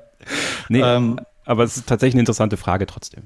Ja, ja, absolut ich glaube aber, dass das tatsächlich, also ich nehme denen viel von dem, äh, viele sagen ja immer, mein Gott, die reden dieses glatt geschliffene ähm, Motivationsdeutsch. Ich nehme denen viel davon tatsächlich ab. Ich, ich glaube wirklich, dass die das jetzt richtig motiviert gerade eher wieder und nicht irgendwie runterzieht, sondern ganz im Gegenteil, die letzten Jahre sind teilweise so leicht gelaufen, ähm, dass es da vielleicht eher schwierig ist, dass du die Motivation aufrechterhältst in so einem Team. Ich glaube, dass das jetzt ein Stück weit vielleicht sogar leichter fällt, weil jetzt geht's wirklich um was auf allen Ebenen. Jetzt geht ja die Flex Wechselwingsgeschichte hinter den Kulissen auch los. Auf der Strecke ist es richtig spannend. Luis lebt richtig auf. Ähm, ich habe auch das Gefühl im Übrigen, dass Luis auch dieses äh, ikonische Duell mit Max, was sich da gerade so ein bisschen abzeichnet und wo wir in den Anfängen davon stehen, dass er das auch sehr schätzt und dass er auch weiß, das ist jetzt so ein Generationenkampf. Ähm, das, ich glaube, Lewis Hamilton versteht viel besser als viele andere die Tragweite von allen Dingen, die da passieren. Also ich finde es äh, mega spannend und ich glaube nicht, dass es für Mercedes unmittelbar ein Problem ist. Ich glaube tatsächlich, dass das stachelt die eher an. Wie es ausgeht, wage ich allerdings nicht zu prognostizieren. Das ist echt so auf Messers Scheide momentan. Ähm, keine Ahnung. Vielleicht erstmal ja auf, auf Kurzfrist auch als Abschlussfrage für dich, weil du uns nach diesem Take hier äh, heute aus der Sendung verlässt, äh, von Alexander Teile. Wie viel Monaco-Performance sehen wir in Baku? Können da wieder Teams profitieren oder ist die lange Gerade einfach ausschlaggebend und stellt dadurch die alte Hackorder Mercedes Red Bull wieder her? Das hängt, glaube ich, tatsächlich bis zu einem gewissen Grad davon ab, was die FIA jetzt macht bei diesen Flexi-Wings. Toto Wolf erhöht da ja gerade den Druck massiv, äh, indem er gesagt hat, die, die, sollten jetzt vor Baku sich überlegen, noch was zu tun, weil ansonsten ähm, legen wir in Baku Protest dagegen ein und wenn der Protest abgewiesen wird, dann gehen wir auch vor das internationale Berufungsgericht. Ich glaube, dass das ein politischer Versuch ist, Druck auszuüben auf die FIA und die Formel 1 insgesamt, die natürlich nicht möchte, dass da jetzt ein politischer Skandal losgeht, wo wir dann alle nicht wissen, wochenlang, wer hat hat denn jetzt Baku eigentlich gewonnen? Und wo dann äh, die WM schon eine bestimmte Richtung nimmt, vielleicht und irgendwann im August oder wann auch immer erfahren wir eigentlich erst, wie, wie ist dieses Ding jetzt vor dem Berufungsgericht ausgegangen, ähm, weil die in Baku mit einem Flügel gegangen sind. Ich glaube, da wird politisch Druck gemacht, weil es in Baku einfach brutal entscheidend ist, ob du den hast oder nicht. Äh, mehr als auf jeder anderen Strecke, weil in Baku hast du halt einerseits diese enge Innenstadt, ähm, wo sehr wichtig ist, viel Anpressdruck zu haben und auf der anderen Seite die langen Geraden, wo es sehr wichtig ist, ähm, möglichst wenig Luftwiderstand zu haben. Also was wäre das perfekte Tool, um diese Strecke zu meistern? Ja, ein, ein Flügel, der nach hinten kippt. Die Limbo Wings, wie sie sie jetzt auf Sky UK genannt haben, ähm, weil er sich so ein bisschen zurücklässt, wie wenn man äh, Limbo unter einer Stange durchtanzt. Finde ich einen sehr passenden Namen übrigens. Also deswegen finde ich sehr schwierig, wenn ähm, wenn die in der Konfiguration fahren, wie sie jetzt sind, wird es auch schon brutal spannend. Wenn die Flexi-Wings tatsächlich aus irgendeinem Grund äh, vom Red Bull verschwinden noch, dann sehe ich einen Vorteil eher bei Mercedes ein bisschen im Baku. Okay. Damit würde ich sagen, Christian, hast du deine Schuldigkeit für heute getan. Danke, dass du dabei warst und wir hören uns dann nächste Woche wieder, wenn wir dann eben auf diesen großen Preis von Aserbaidschan vorausschauen. Der Dank ist ganz auf meiner Seite und ich wünsche euch noch eine angenehme, nette Unterhaltung, die ich mir dann in den nächsten Tagen natürlich auch mal anhöre. Sehr schön, das solltet ihr auch machen. Also abonniert Starting Grid jetzt in der Podcast-App eures Vertrauens, eurer Wahl. Ihr könnt uns ja überall hören, wo ihr möchtet. Und wenn ihr mögt, dann lasst uns doch gerne bei iTunes mal eine Rezension da. Es würde uns sehr freuen, gibt uns auch ein gutes Feedback über das, was wir gut machen, das, was wir vielleicht nicht so gut machen, wo wir uns verbessern können. Das wollen wir nämlich stetig.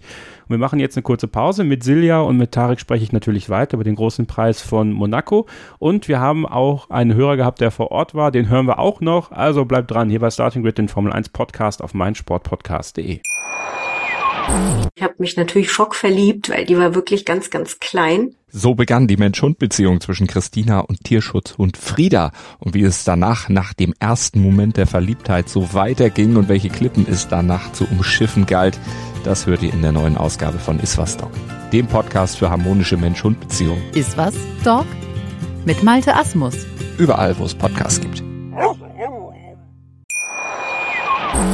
Ihr seid weiterhin genau richtig bei Starting Grid, dem Formel 1 Podcast auf meinsportpodcast.de, eurer äh, wichtigen Portion Nachberichterstattung nach diesem großen Preis von Monaco in Monte Carlo. Silja Rülle aus der Bild Sportredaktion ist nach wie vor da und unser Hörer Tarik Jahic aus der Schweiz. Ich bin Kevin Scheuren und gemeinsam blicken wir jetzt noch auf einen weiteren Unglücksraben, der ja in Monaco eigentlich sonst immer eine so gute Phase hat, nämlich Daniel Ricciardo äh, Silja.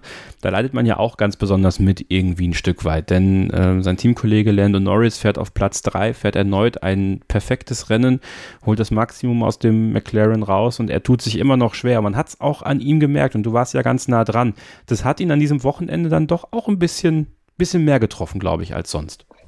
Ja, er ist ja generell ein sehr, sehr fröhlicher Typ, der äh, leicht ins Gespräch kommt, dann auch immer schäkert. Äh, der ist ja, super offen, fröhlich, aber ja klar, also die Situation wird ihn extrem belasten, auch wenn er das vielleicht so in TV-Interviews häufig auch überspielen kann. Ähm, klar, also Lando Norris hat gerade die, die, Zeit seines Lebens, hat frisch äh, verlängert langfristig, der McLaren läuft gut, er macht super, er ist gerade auf einem richtigen Hoch, während sein Teamkollege eben echt Eingewöhnungsschwierigkeiten hat. Aber da, da reiht er sich ja auch so ein bisschen, bisschen ein in, in einige von den Wechslern, die halt doch ähm, offenbar relativ große Schwierigkeiten hatten.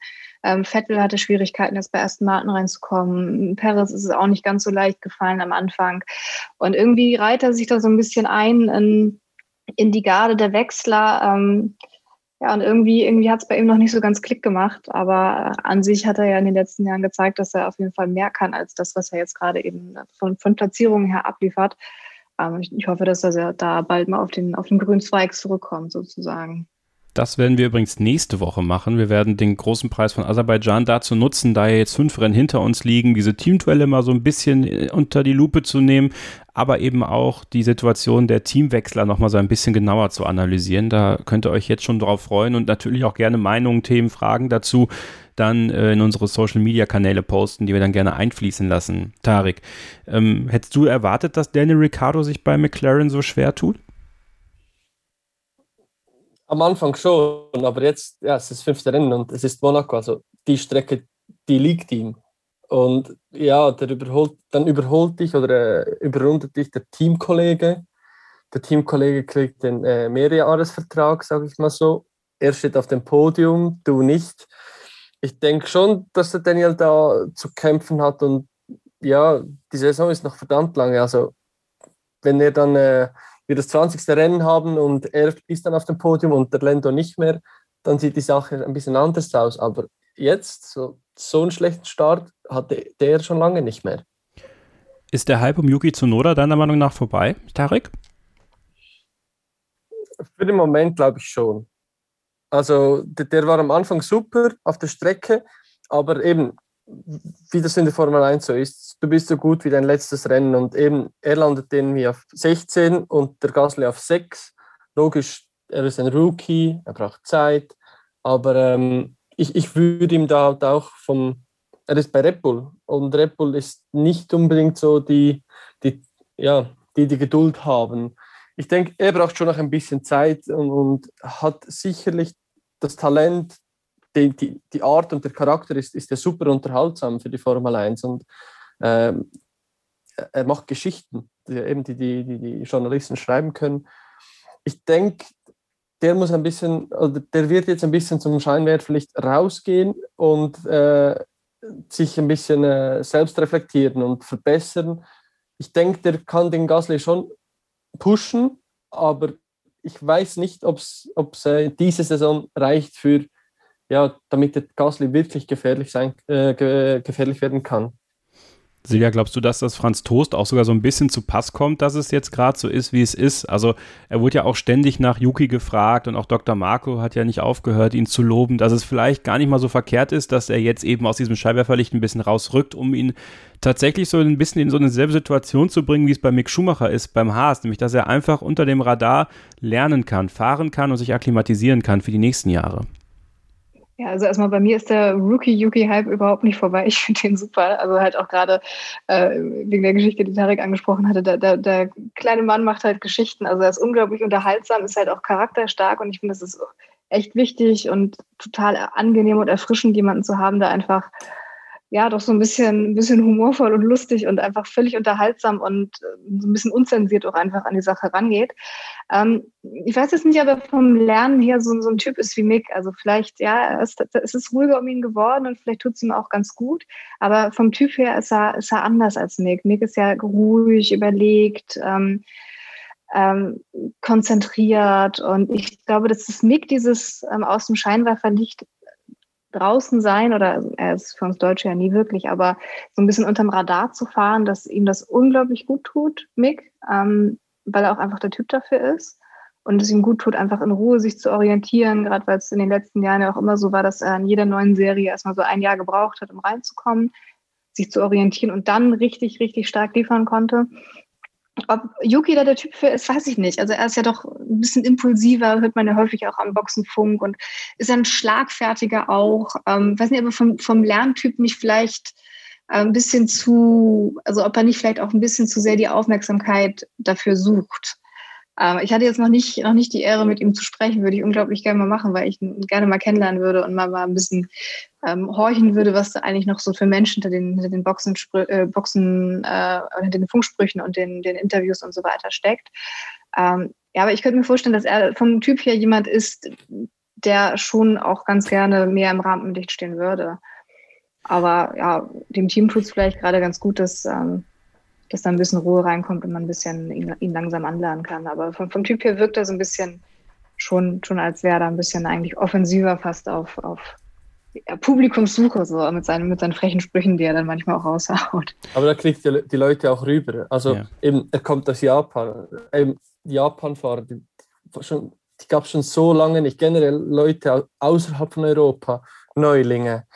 Ja, Lance Stroll, ja, okay da wissen wir, wieso das der in der Formel 1 ist. Aber der Yuki eben aus Japan, also da, da könnte man schon schöne Geschichten danach schreiben. Also ich denke auch, der wird auch mehr Rampenlicht dann bekommen, äh, sobald das da die Leistung auch mehr, besser stimmt. Weil ja, ich weiß nicht, wie ihr es sieht, aber das Fahrerfeld ist schon sehr europäisch im, im, im Vergleich. Ja, definitiv. Äh, also wenn man wenn es da so auch anschaut, anschaut, logisch, die Formel 1, das ist, das ist europäisch, aber ähm, wir haben knapp irgendwie fünf Fahrer, glaube ich, welche nicht aus Europa kommen und ja, wäre der Checo nicht mehr dabei, da gäbe es gar keinen mehr aus Amerika, also Südamerika.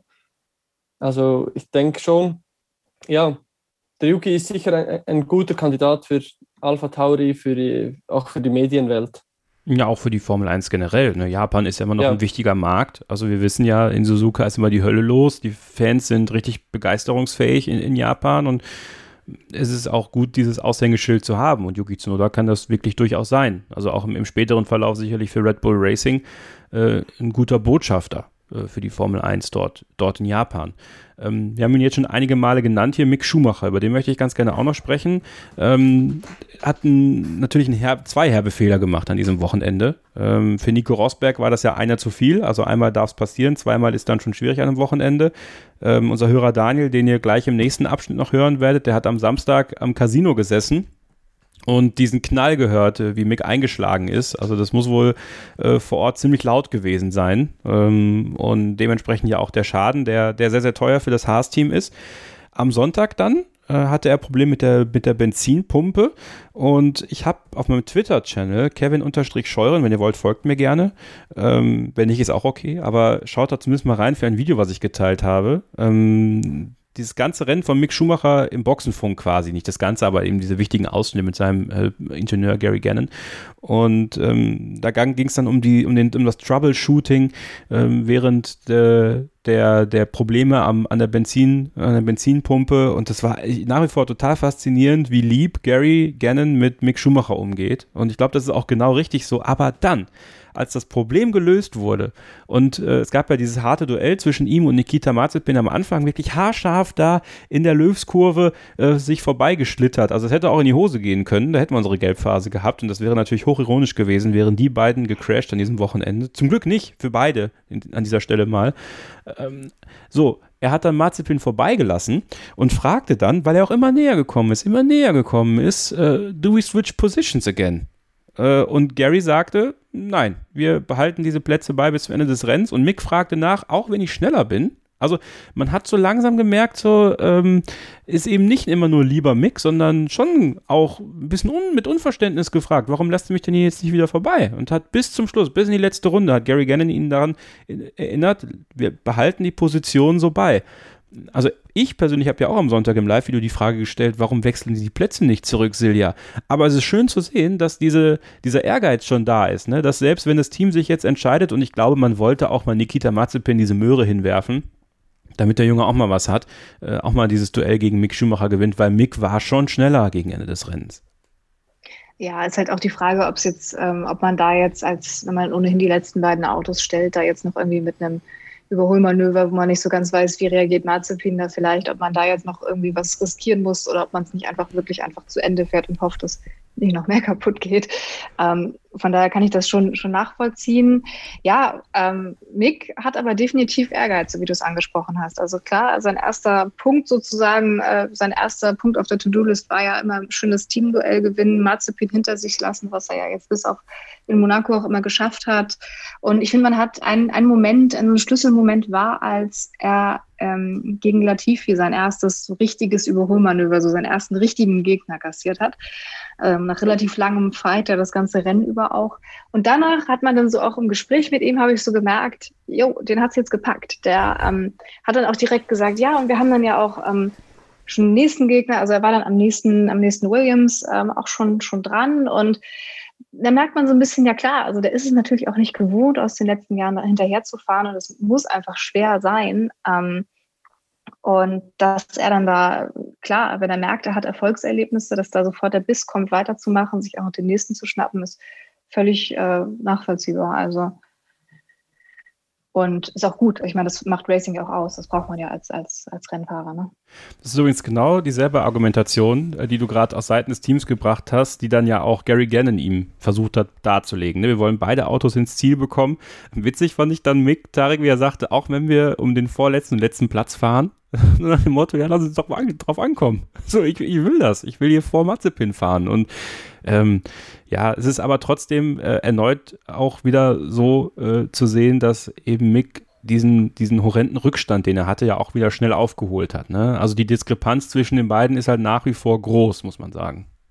Ja, definitiv. Also man merkt, ähm, das Auto ist halt nicht, nicht, nicht optimal, äh, freundlich gesagt, aber Mick macht es halt gut. Er macht es wirklich gut. Er hat da Biss, er geht da gelassen ran. Ähm, er kriegt ja auch, er wird so viel gelobt ähm, von Fachleuten und die können ja nicht alle falsch liegen. Also Mick macht das schon wirklich sehr, sehr gut. Und dass er jetzt halt in Monaco einfach mal ähm, ja doch ein, ein fehlerbehaftetes Wochenende hatte, es passiert. Es sollte nicht passieren, klar, aber ähm, er ist ja auch jemand, der immer wieder betont, dass er aus Fehlern lernt und das glaube ich ihm auch. Und so genauso arbeitet er. Also als er die Pitwall da getroffen hat, das sind immer Situationen, aus denen nimmt er was mit und da beschäftigt er sich auch ganz, ganz akribisch mit, ähm, schaut sich die Daten an, spricht das mit seinem Team durch und sorgt dafür, dass das nie wieder so passiert. Vielleicht war Monaco auch einfach so ein Faktor, dass ähm, ja, so dieses über ihm schwebende, es könnte immer irgendwie etwas passieren, die Wände sind alle sehr nah, vielleicht ihn noch einfach ein bisschen aus der Ruhe gebracht hat. Dass vielleicht einfach so dieses, oh nein, ich will jetzt hier wirklich nichts kaputt machen, aber hier sind halt überall Leitplanken, dass das vielleicht so ein bisschen in seinen Kopf reingekommen ist, während Marzipin da vielleicht doch ein bisschen bisschen selbstbewusster ist und auf Strecken mit mehr Raum dann ja doch der, der Dreherkönig gewesen ist, dass er da vielleicht ähm, Mazepin sich nicht ganz so viel Kopf macht und deswegen durch Monaco vielleicht ein bisschen schadenfreier durchgekommen ist und ähm, da dann vielleicht ein bisschen mit, mit ein bisschen Selbstbewusstsein am Ende doch den besseren besseren Weg dann gegangen ist, während Mick halt jemand ist, der vielleicht ein bisschen verkopft ist und sich vielleicht ein bisschen zu viele Gedanken gemacht hat und dann eben vielleicht aus Nervosität und dann eben noch ein Zusammenspiel mit, mit so ein bisschen Dirty Air vor ihm halt, ja, das Auto dann eben doch in die Wand gefahren hat, ne? Aber man muss auch mal dazu sagen, Tarek, äh, wir haben viel geungt über Nikita Mazepin, auch vor diesem großen Preis von Monaco. Ich habe gerade mal in die Tipps geguckt. Letzte Woche habe ich gesagt, er dreht sich einmal, beziehungsweise es wäre ja dann wahrscheinlich auch ein Einschlag gewesen. Ähm, Nick damals, damals, letzte Woche damals, sagte zweimal, Christian sagte sogar dreimal, ja, und am Ende war es kein Mal. Dann war es nämlich Mick, der diese beiden Fehler gemacht hat, Tarek. Also muss auch mal dann vielleicht Nikita Mazepin ähm, so ein bisschen, bisschen was gönnen in dem Moment. Er hat keinen Fehler gemacht und, und ist eben nicht angeschlagen, was auch mal positiv für ihn zu nennen ist, ne? Ja, definitiv. Also ja, er hat ja also, eine eher ja. abgebrühte Art, eine selbstbewusste Art und vielleicht war das für Monaco genau das Richtige. Silja, jetzt ist Tarek dran. Ja, sehr ja. gerne. Wir diskutieren hier ziemlich lange um die letzten zwei Plätze natürlich, aber ähm, nein, äh, der, der, der, der Mazepin der hat es gut gemacht, gutes Wochenende, das Auto nach Hause gebracht, ganz nichts kaputt gefahren. Ich denke halt schon, dass da innerhalb vom Team zwischen Mick und Mazepin, ja, Mick ist Young Driver, äh, Young Driver Programm von Ferrari und der Mazepin ist drin wegen dem Vater. Ich denke, da gibt es schon Spannungen. Also der Mick, der will sich da schon mehr beweisen. Eben. Und der Mazepin, der hat auch, auch mal die Aufgabe, halt mal Rennen durchzufahren keine Fehler zu machen, halt ein bisschen defensiver. Dafür kann er dann, keine Ahnung, in den nächsten, im nächsten Rennen in Baku, ja, ist, sind Dreher auch ja, möglich oder, oder Verbremser eher. Aber äh, der, der wird sich diese Saison noch, der hat diese Saison noch genug Zeit, sich zu drehen, denke ich jetzt mal ähm, auf, die, auf die Dreher bezogen. Aber ja, gutes Rennen durchgefahren, hatte vorne und hinten nicht den größten Druck, also eben, es geht ja da nicht groß um Punkte oder sowas ähm, ja, hat es gut gemacht, sicher. Und mit dem Mick, da denke ich halt, ja, mit, mit dem Rosberg, der ist dann halt schon direkt und sehr hart. Und ich, ich weiß auch nicht genau, wie ich seine Worte einschätzen soll von, von Nico, weil ja, manchmal ist es zu, zu, zu forsch für, für meinen Geschmack. Also jetzt gegenüber von Mick äh, mit der Aussage 2 ist einer zu viel. Oder auch mit dem, mit dem Sebastian, das Interview, das er gemacht hat, war auch ein bisschen, ja, ein bisschen ja, speziell, sage ich es mal so. Aber der Mick, der ist gut gefahren. Das erste Mal Monaco im Formel 1 Auto hat es nach Hause gebracht. Gute Leistung, würde ich so sagen. Wir machen jetzt eine kurze Pause und dann äh, im letzten Abschnitt will ich gerne äh, diesen Monaco Grand Prix mal ähm, ja aus Mediensicht vielleicht mal sehen. Also ich möchte, dass Silja mal so ein bisschen erzählt, wie ist die Medienarbeit zu Corona-Zeiten denn zu leisten in der Formel 1. Dann hören wir einen Hörer, der auf der Tribüne war. Wie ist es, Fan zu sein in der Corona-Zeit in der Formel 1? Und wir sprechen ein bisschen über Medien, ja, über äh, die Medienkritik, vor allem äh, an dieser Stelle von mir an Sky an diesem Wochenende. Bleibt also dran hier bei Starting Grid, dem Formel 1 Podcast auf meinsportpodcast.de. Wie viele Kaffees waren es heute schon? Kaffee spielt im Leben vieler eine sehr große Rolle. Und das nicht nur zu Hause oder im Café, sondern auch am Arbeitsplatz. Dafür gibt es Lavazza Professional. Kaffee am Arbeitsplatz, der genauso lecker schmeckt wie in eurem Lieblingscafé. Die perfekte Kaffeelösung für jede Art von Unternehmen. Klein, mittel, groß. Ihr habt auf jeden Fall einen Kaffee, der schmeckt. Die richtige Motivation für eure Arbeitstage. Alle Infos zu Lavazza Professional findet ihr auf lavazzapro.de mit allen Kaffeelösungen für euer Büro. Ein letztes Mal zurück hier bei Starting Grid, dem Formel 1 Podcast auf meinsportpodcast.de. Kevin Scheuren ist mein Name, an meiner Seite Silja Rulle aus der Bild Sport Redaktion und Tarek Jahic, ein Hörer aus der Schweiz. Er ist aber nicht der einzige Hörer, den ihr jetzt hören werdet, sondern wir freuen uns auf Eindrücke von Daniel. Daniel war beim großen Preis von Monaco in Monte Carlo live vor Ort. Ich habe ihn gerade schon mal angesprochen. Er war am Samstag am Casino und ja, wo er am Sonntag gesessen hat, das erzählt er euch selbst. Er hat uns eine Sprachnachricht geschickt und ja, ja, jetzt erlebt ihr mal das Fan-Dasein zu Corona-Zeiten. Viel Spaß. Ja, hi, mein Name ist Daniel, ich bin 29 Jahre alt und war jetzt dieses Jahr zum 15. Mal beim großen Preis von Monaco live dabei. Es war jetzt natürlich dieses Jahr dann doch etwas anders als in den äh, Jahren zuvor, beziehungsweise hm, als das letzte Mal im Jahr 2019. Das heißt, es gab natürlich im Bereich der Rennstrecke eine generelle Maskenpflicht und an den Eingängen äh, zur Rennstrecke wurde dann auch der Personalausweis zusammen mit einem PCR-Test, der nicht älter wie 72 Stunden sein durfte, kontrolliert. Auf den Plätzen bzw. auf der äh, Tribüne war es dann so, dass eigentlich jeder zweite Platz frei bleiben musste. Ähm, das heißt, man hatte links und rechts niemand ähm, direkt neben sich sitzen. Man muss aber ganz klar sagen, wirklich streng wurde das komischerweise nicht kontrolliert. Also im Vergleich zur Maskenpflicht. Denn ähm, selbst wenn man da nur was getrunken hat auf der Tribüne und kurz die Maske runtergezogen hat, wurde man eigentlich gleich von der Security so lange angeguckt, äh, bis man dann die Maske auch wieder oben hatte. Was ich persönlich sehr angenehm fand, war, es waren wirklich wenige Zuschauer da. Ähm, ich bin mir jetzt nicht ganz sicher, ich hatte, glaube ich, gelesen, sie lassen 40 Prozent äh, rein. Gefühlt waren es aber, glaube ich, dann doch weniger was mir persönlich jetzt aber ehrlich gesagt nichts ausgemacht hat. Denn äh, man hatte auch so die Möglichkeit, direkt unten beim Schwimmbad an der Rennstrecke zu stehen, als die ähm, Piloten da mit ihren Formel-1-Wegen in die Startaufstellung gefahren sind. Ähm, diese Möglichkeit hat man normalerweise nicht, denn da wird man relativ zügig dann von der Security weitergeschickt. Und das war dann doch eigentlich ziemlich cool. Vielleicht kurz zur Orientierung. Also ich sitze eigentlich die letzten Jahre schon immer auf der Tribüne O. Ähm, die befindet sich genau gegenüber vom Schwimmbad und ist diese ja, etwas länger hochgezogene Tribüne am Hafen unten. Und die Tribüne bzw. der Platz ist auch eigentlich so mein Lieblingsplatz während dem Rennen denn man hat vor sich die ähm, etwas schnellere Links-Rechts-Kombination am Hafen unten und auch die berühmte Kurve, in der so der ein oder andere schon sein Training oder Qualifying ähm, beendet hat. Und man sieht auch einen Teil ähm, von der Boxengasse. Ähm, ja, und deshalb ist es für mich wirklich eigentlich der beste Platz. Vor allem, wenn man ziemlich weit hinten oder noch besser ganz oben in der letzten Reihe bei der Tribüne sitzt, ähm, hat man wirklich sowohl vorne auf die Rennstrecke und die ganzen Häuser als auch hinter sich den Hafen äh, einen unfassbaren Panoramablick. Und zum Schluss noch ganz kurz, weil sich vielleicht der ein oder andere dann am Anfang gefragt hat, warum man nach Monaco fährt oder 15 Mal nach Monaco fährt, wo jetzt die Rennen vielleicht nicht zu den spannendsten zählen. Ähm, das ist eigentlich ganz einfach. Man kann das hier unten alles super gut mit Urlaub verbinden. Man kann an der Côte d'Azur ganz, ganz toll Urlaub machen.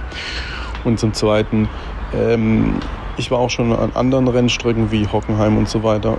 Bloß diese Atmosphäre, die man hier hat, wenn diese ähm, Formel 1 Wegen mit dieser Geschwindigkeit durch diese Häuserschluchten ballern, ähm, das ist einfach wirklich äh, unglaublich und auch der Sound der Fahrzeuge ist einfach ein ganz anderer. Ich kann es einfach nur jedem empfehlen. Ah, da werde ich schon ein bisschen neidisch, wenn ich Daniel so reden höre, ne? Live vor Ort zu sein bei dem Formel 1 Rennen. Ah, wäre ich auch gerne mal wieder, Freunde. Die Hörerreise nach Spa 2022, die wird ganz toll. Da freue ich mich jetzt schon drauf. ähm, nee, aber Spaß beiseite. Ähm, Silja, du warst vor Ort, du hast Fans vor Ort erlebt, du hast vor Ort gearbeitet. Es ist schon schöner, als irgendwo zu Hause zu sitzen, in der Redaktion zu sitzen und sich da was zurechtzutippen, oder? Definitiv. Also das sowieso. Und ähm, wir hatten es ja im Vorgespräch schon angesprochen. Monaco war jetzt für uns ähm, Print- und Online-Journalisten das erste Mal, dass wir dieses Jahr ins Fahrerlager rein konnten. Also das erste Mal dann eben auch für mich tatsächlich wieder im Fahrerlager zu, also wieder, ist schön, schön gesagt, das erste Mal im Fahrerlager zu arbeiten und für die Kollegen dann eben wieder im Fahrerlager zu arbeiten. Also es ist, es ist so, so viel besser. Und auch die Fans auf den Rängen, das hatten wir ähm, in Barcelona, waren auch schon, ich habe die Zahlen nicht im Kopf, ich glaube so 2000, 3000 Fans oder so waren auf der Haupttribüne. Ähm, aber es ist halt nichts im Vergleich äh, dazu, wirklich eine volle Stadt, volle Ränge in Monaco zu sehen. Ähm, 7500 Zuschauer waren da und ich glaube, die eigentliche Kapazität sind irgendwas im 30.000er Bereich. Also es war schon, war schon tatsächlich recht gut besetzt, ähm, aber halt ja, nicht so wirklich die, die 40 Prozent. Ähm, aber es, ja, man ist ja jetzt in, in Corona-Zeiten auch diesen ganzen, diese ganzen Menschenmengen gar nicht mehr gewohnt. Von daher wirkte das schon so ein bisschen wie, wie voll im Prinzip so aus der Gewohnheit der letzten, ähm, letzten 13, 14, 15 Monate. Aber das war super schön, weil einfach auch eine ganz tolle Atmosphäre war. Ähm, auch wir haben halt unter vielen Auflagen gearbeitet, ähm, müssen uns ja auch regelmäßig testen lassen, wie bei jedem Rennen, ähm, Maskenpflicht ähm, überall und ja, aber das ist ganz ehrlich, das sind Sachen, die sind völlig, völlig in Ordnung nachvollziehbar, um das Ganze natürlich auch äh, sicher zu machen. Und es ist ja auch überhaupt kein Arbeitshindernis. Ähm, es war wirklich ganz toll, die Stimmung in der Stadt oder im Land ist es ja im Prinzip äh, zu erleben, die Leute zu sehen. Ähm, es ist einfach super lebendig und eine ganz positive Stimmung gewesen. Und eben gerade jetzt für mich ähm, tatsächlich einfach mal ins Fahr Fahrerlager zu kommen, wirklich mit den Menschen nicht nur über, wie es bislang war bei den ersten vier Rennen, über einen äh, Zaun auf zwei Meter Abstand hinweg mit den Leuten zu reden, was gerade wenn Rahmenserien fahren doch akustisch sehr schwierig ist, ähm, sondern tatsächlich den Menschen gegenüberzustehen mit Abstand und Maske, aber eben ohne, ohne eine trennende Barriere. Und man kommt einfach viel leichter ins Gespräch und es war ein ganz, ganz tolles Flair. Also wirklich ein super Erlebnis. Ja, nur wir, Tarek, zu Hause hatten natürlich das Problem, dass wir von der Weltregie diesmal nicht abhängig waren, sondern von der Regie in Monaco selbst. Ja, und das hat ja wirklich für herausragende Momente gesorgt, wie zum Beispiel eben Lance Stroll. Jetzt habe ich äh, vorhin bei Twitter, äh, hat jetzt jemand gerade das äh, 4 zu 4 von Schalke 04 damals gegen Borussia Dortmund, äh, die Jüngeren werden sich erinnern, äh, mit diesem Lance Stroll-Meme unterlegt. Äh, dann habe ich gerade gesehen, das Finale vom, vom Pisten Cup bei Cars wurde auch mit äh, Lance Stroll unterlegt. Also es, dieses, das wird, glaube ich, ewig äh, jetzt eingespielt werden. Und zwar für ganz viele verschiedene Sportmomente. Ähm, Nee, also es war wirklich ein Ärgernis, Tarek, am Wochenende. Ne? Also was diese, diese Regie Monaco da gemacht hat, also teilweise wilde Schnitte. Ähm, dann haben wir das Duell mit Sebastian Vettel angesprochen, was wir nicht wirklich gesehen haben. Also es war schon, das war schon sehr ärgerlich. Ja, zweimal. Also den Sebastian Vettel-Manöver war ja zweimal abgeschnitten worden. Und ich habe mir noch äh, vor dem Podcast kurz die Top 10 Onboards angesehen. Und ich kann mich an die Overtakes gar nicht so richtig erinnern. Beispiel Lance hatte auch ein Drag Race äh, noch mit, mit einem Williams, ich weiß nicht mehr welchem, äh, hoch zum Casino und das hat er gewonnen, also er war schneller. Und das, das haben wir auch nicht gesehen. Also mich, mich würde es echt mal wundern, einfach generell von der, äh, von der Formel 1, so ein Behind the Scenes, wie, wie die Regie so funktioniert. Wer sagt, welche Kamera geht jetzt an, welche geht jetzt aus, von wo nach wo schneiden wir aber jetzt das Monaco, also das war das, war das schon, äh, ja, da gab es vielleicht zehn Überholmanöver und die hat man nicht mal im Replay so richtig gesehen. Ja, also es ist ja so, also um das mal zu erklären, es gab sogar mal, glaube ich, eine Dokumentation über die Regie der Formel 1. Irgendwas habe ich da dunkel in Erinnerung, dass da was bei Sky damals lief. Das wird sicherlich irgendwo bei YouTube noch geben. Aber in Monaco ist es ja so, dass eben nicht die FOM die Bilder macht, sondern äh, der lokale Fernsehdienst. Ja, die machen das nur einmal im Jahr. Das ist nur bei der Formel 1. Das ist deren Zugeständnis. Ähm, warum auch immer. Ja, also es ist nicht das erste Ärgernis für Fans äh, am Fernsehen in Monaco. Und ähm, da sollte man sich dringend was überlegen. Ich habe sowieso allgemein das Gefühl, Tarek, ist dir das auch aufgefallen in dieser Saison? Nämlich Figo ist das aufgefallen in unserer Starting with F1 Fans Facebook-Gruppe. Wir haben das ja in diesem Hörerstammtisch auch schon mal besprochen dass in diesem Jahr dann doch sehr viel Spitzengruppe gezeigt wird, auch wenn eben nicht in Monaco ist, sondern der normale World Feed gesendet wird, dass wir anders als in den letzten, vor allem im letzten Jahr, ähm, doch wenig aus dem Mittelfeld sehen. Ist dir das auch schon so aufgefallen?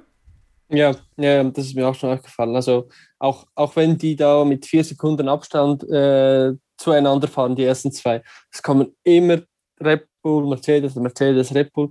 Und und dann die, die, die, hinteren, die Hinterbänkler quasi, die sieht man dann schon nicht mehr so oft. Und ich denke dann halt auch da von den, äh, von den, äh, von den Sponsoren, das, das würde mich dann auch mal wundern was, was die dann da so sagen. Also wenn da, ja, der, der McLaren fast nicht zu sehen, also nicht zu sehen ist, ja, das, das ist schon ein bisschen komisch.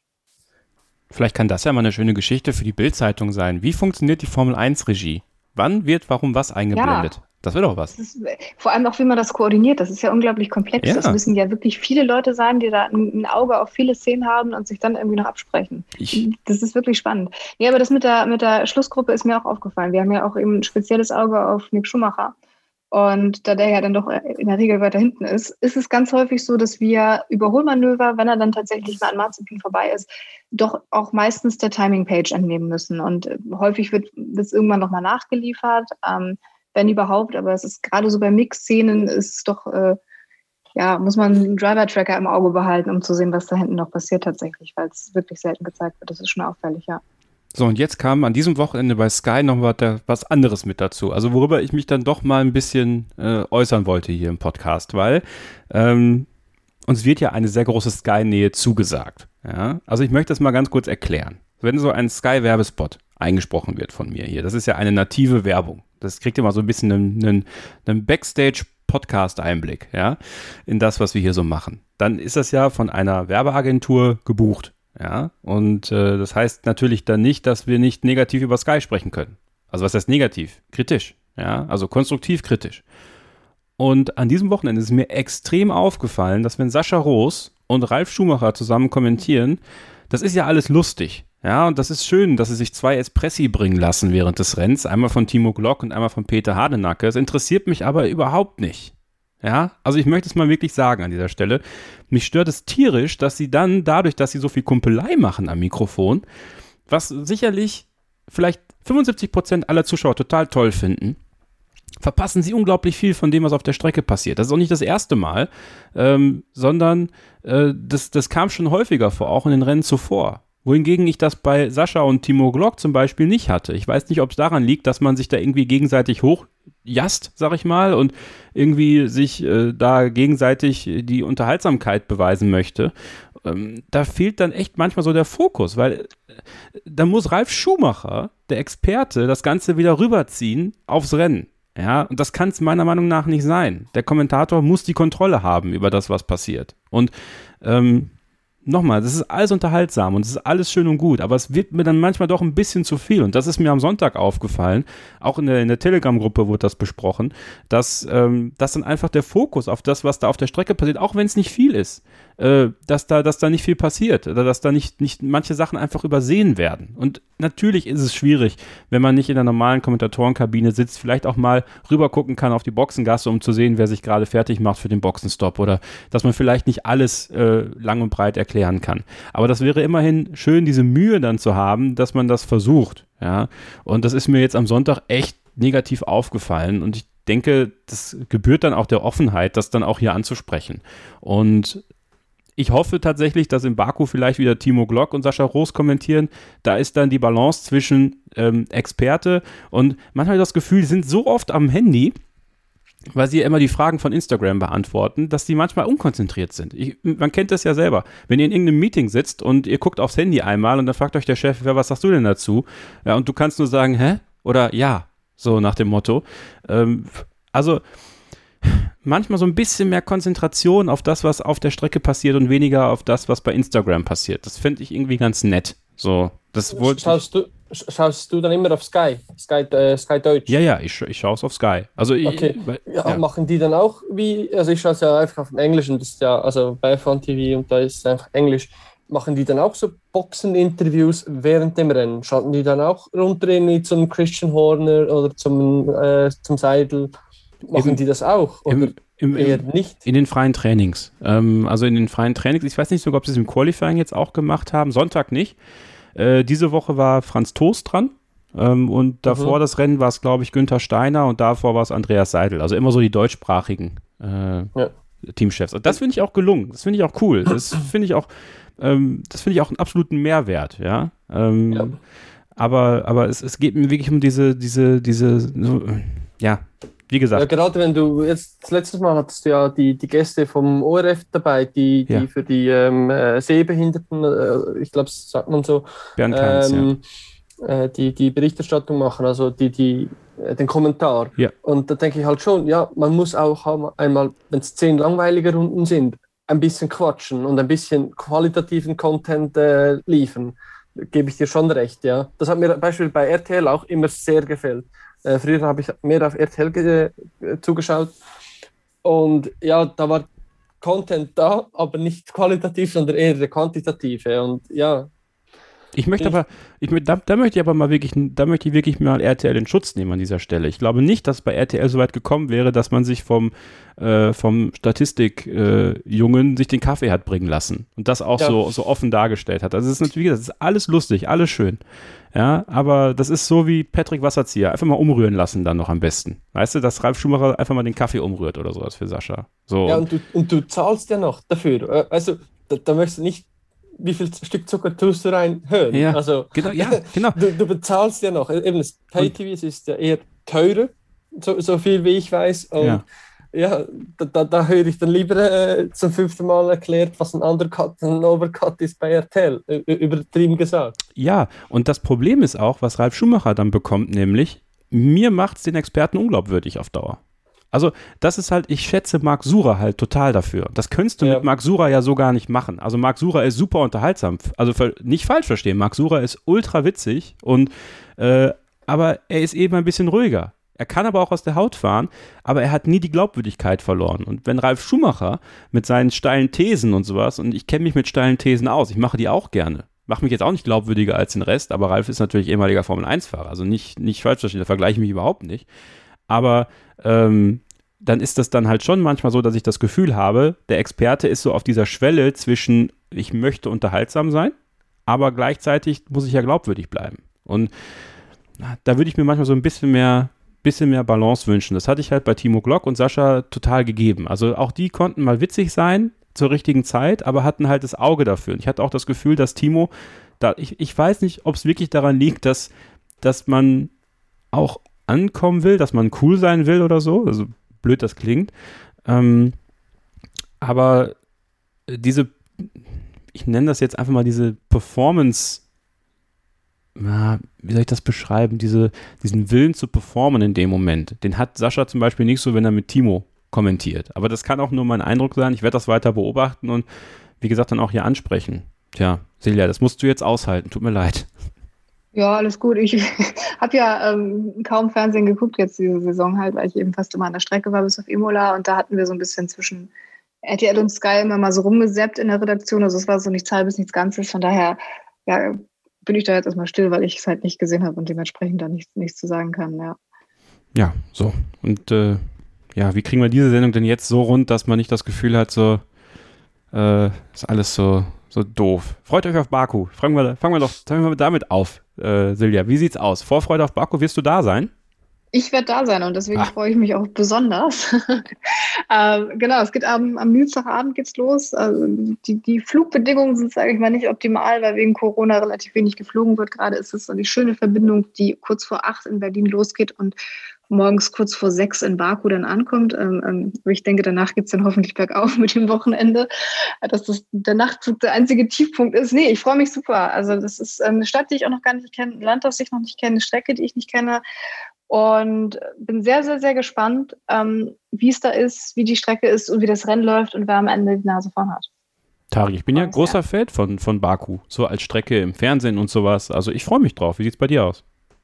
Ja, ist eine coole Strecke. Auch, auch die Kulisse, eben Altstadt und die, die, die lange Gerade logischerweise, wo, wo man viel überholen kann. 94 Grad Kurven. Also ist schon Action, Action geboten bei Baku.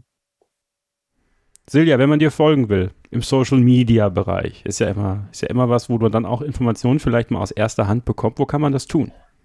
Genau, ich mache es ganz einfach und habe einfach meinen Vornamen und meinen Nachnamen ohne irgendwelche Sonderzeichen hintereinander geklatscht. Silja Rulle findet man mich bei Twitter und bei Instagram.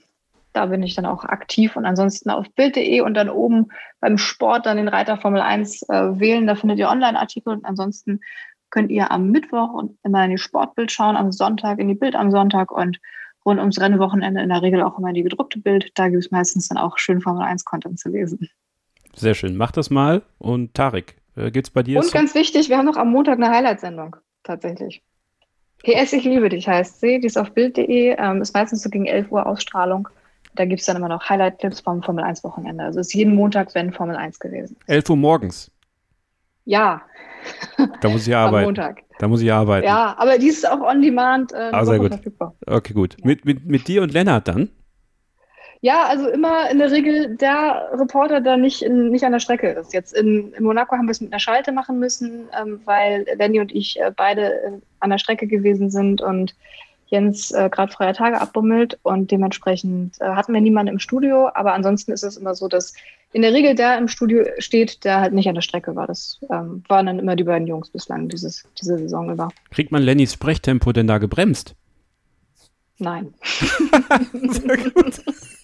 Ich kenne keinen Mann, der so schnell redet wie Lennart Wermke. Ey. Unglaublich. Grüße an dieser ja, Stelle. Schnell und effizient. Ja, wirklich. Tarek, kann man dich irgendwo finden, wenn man möchte? Ja, also Facebook und auf LinkedIn, auf Vor- und Nachnamen und äh, da, da, da kann man mich kontaktieren. Schön, kommt da ins Gespräch, würde mich freuen. Und ähm, ich freue mich auch, wenn ihr nächste Woche wieder dabei seid, hier bei Starting Grid, dem Formel 1 Podcast auf meinsportpodcast.de. Wenn ihr Christian immer voll folgen wollt, at mst-christian n bei Twitter, Formel 1 Insight mit Christian Nimmervoll bei Facebook und ich habe es ja schon gesagt, Kevin-Scheuren, wenn ihr mir folgen wollt oder einfach dem Podcast. Alle Links dazu in den Show Notes. Wir hören uns also nächste Woche hier wieder mit der Vorschau auf den großen Preis von Aserbaidschan in Baku. Da freue ich mich schon sehr drauf. Bis dahin bleibt ihr hoffentlich alle gesund und passt aufeinander auf und dann freue ich mich auf nächste Woche. Bis dahin, keep racing. Ich habe mich natürlich schockverliebt, weil die war wirklich ganz, ganz klein. So begann die Mensch-Hund-Beziehung zwischen Christina und Tierschutzhund Frieda. Und wie es danach, nach dem ersten Moment der Verliebtheit, so weiterging und welche Klippen es danach zu umschiffen galt, das hört ihr in der neuen Ausgabe von Iswas Dog, dem Podcast für harmonische Mensch-Hund-Beziehungen. Iswas Dog? Mit Malte Asmus. Überall, wo es Podcasts gibt. Starting Grid, die Formel 1 Show mit Kevin Scheuren in Zusammenarbeit mit motorsporttotal.com und Formel1.de. Keep racing auf meinsportpodcast.de.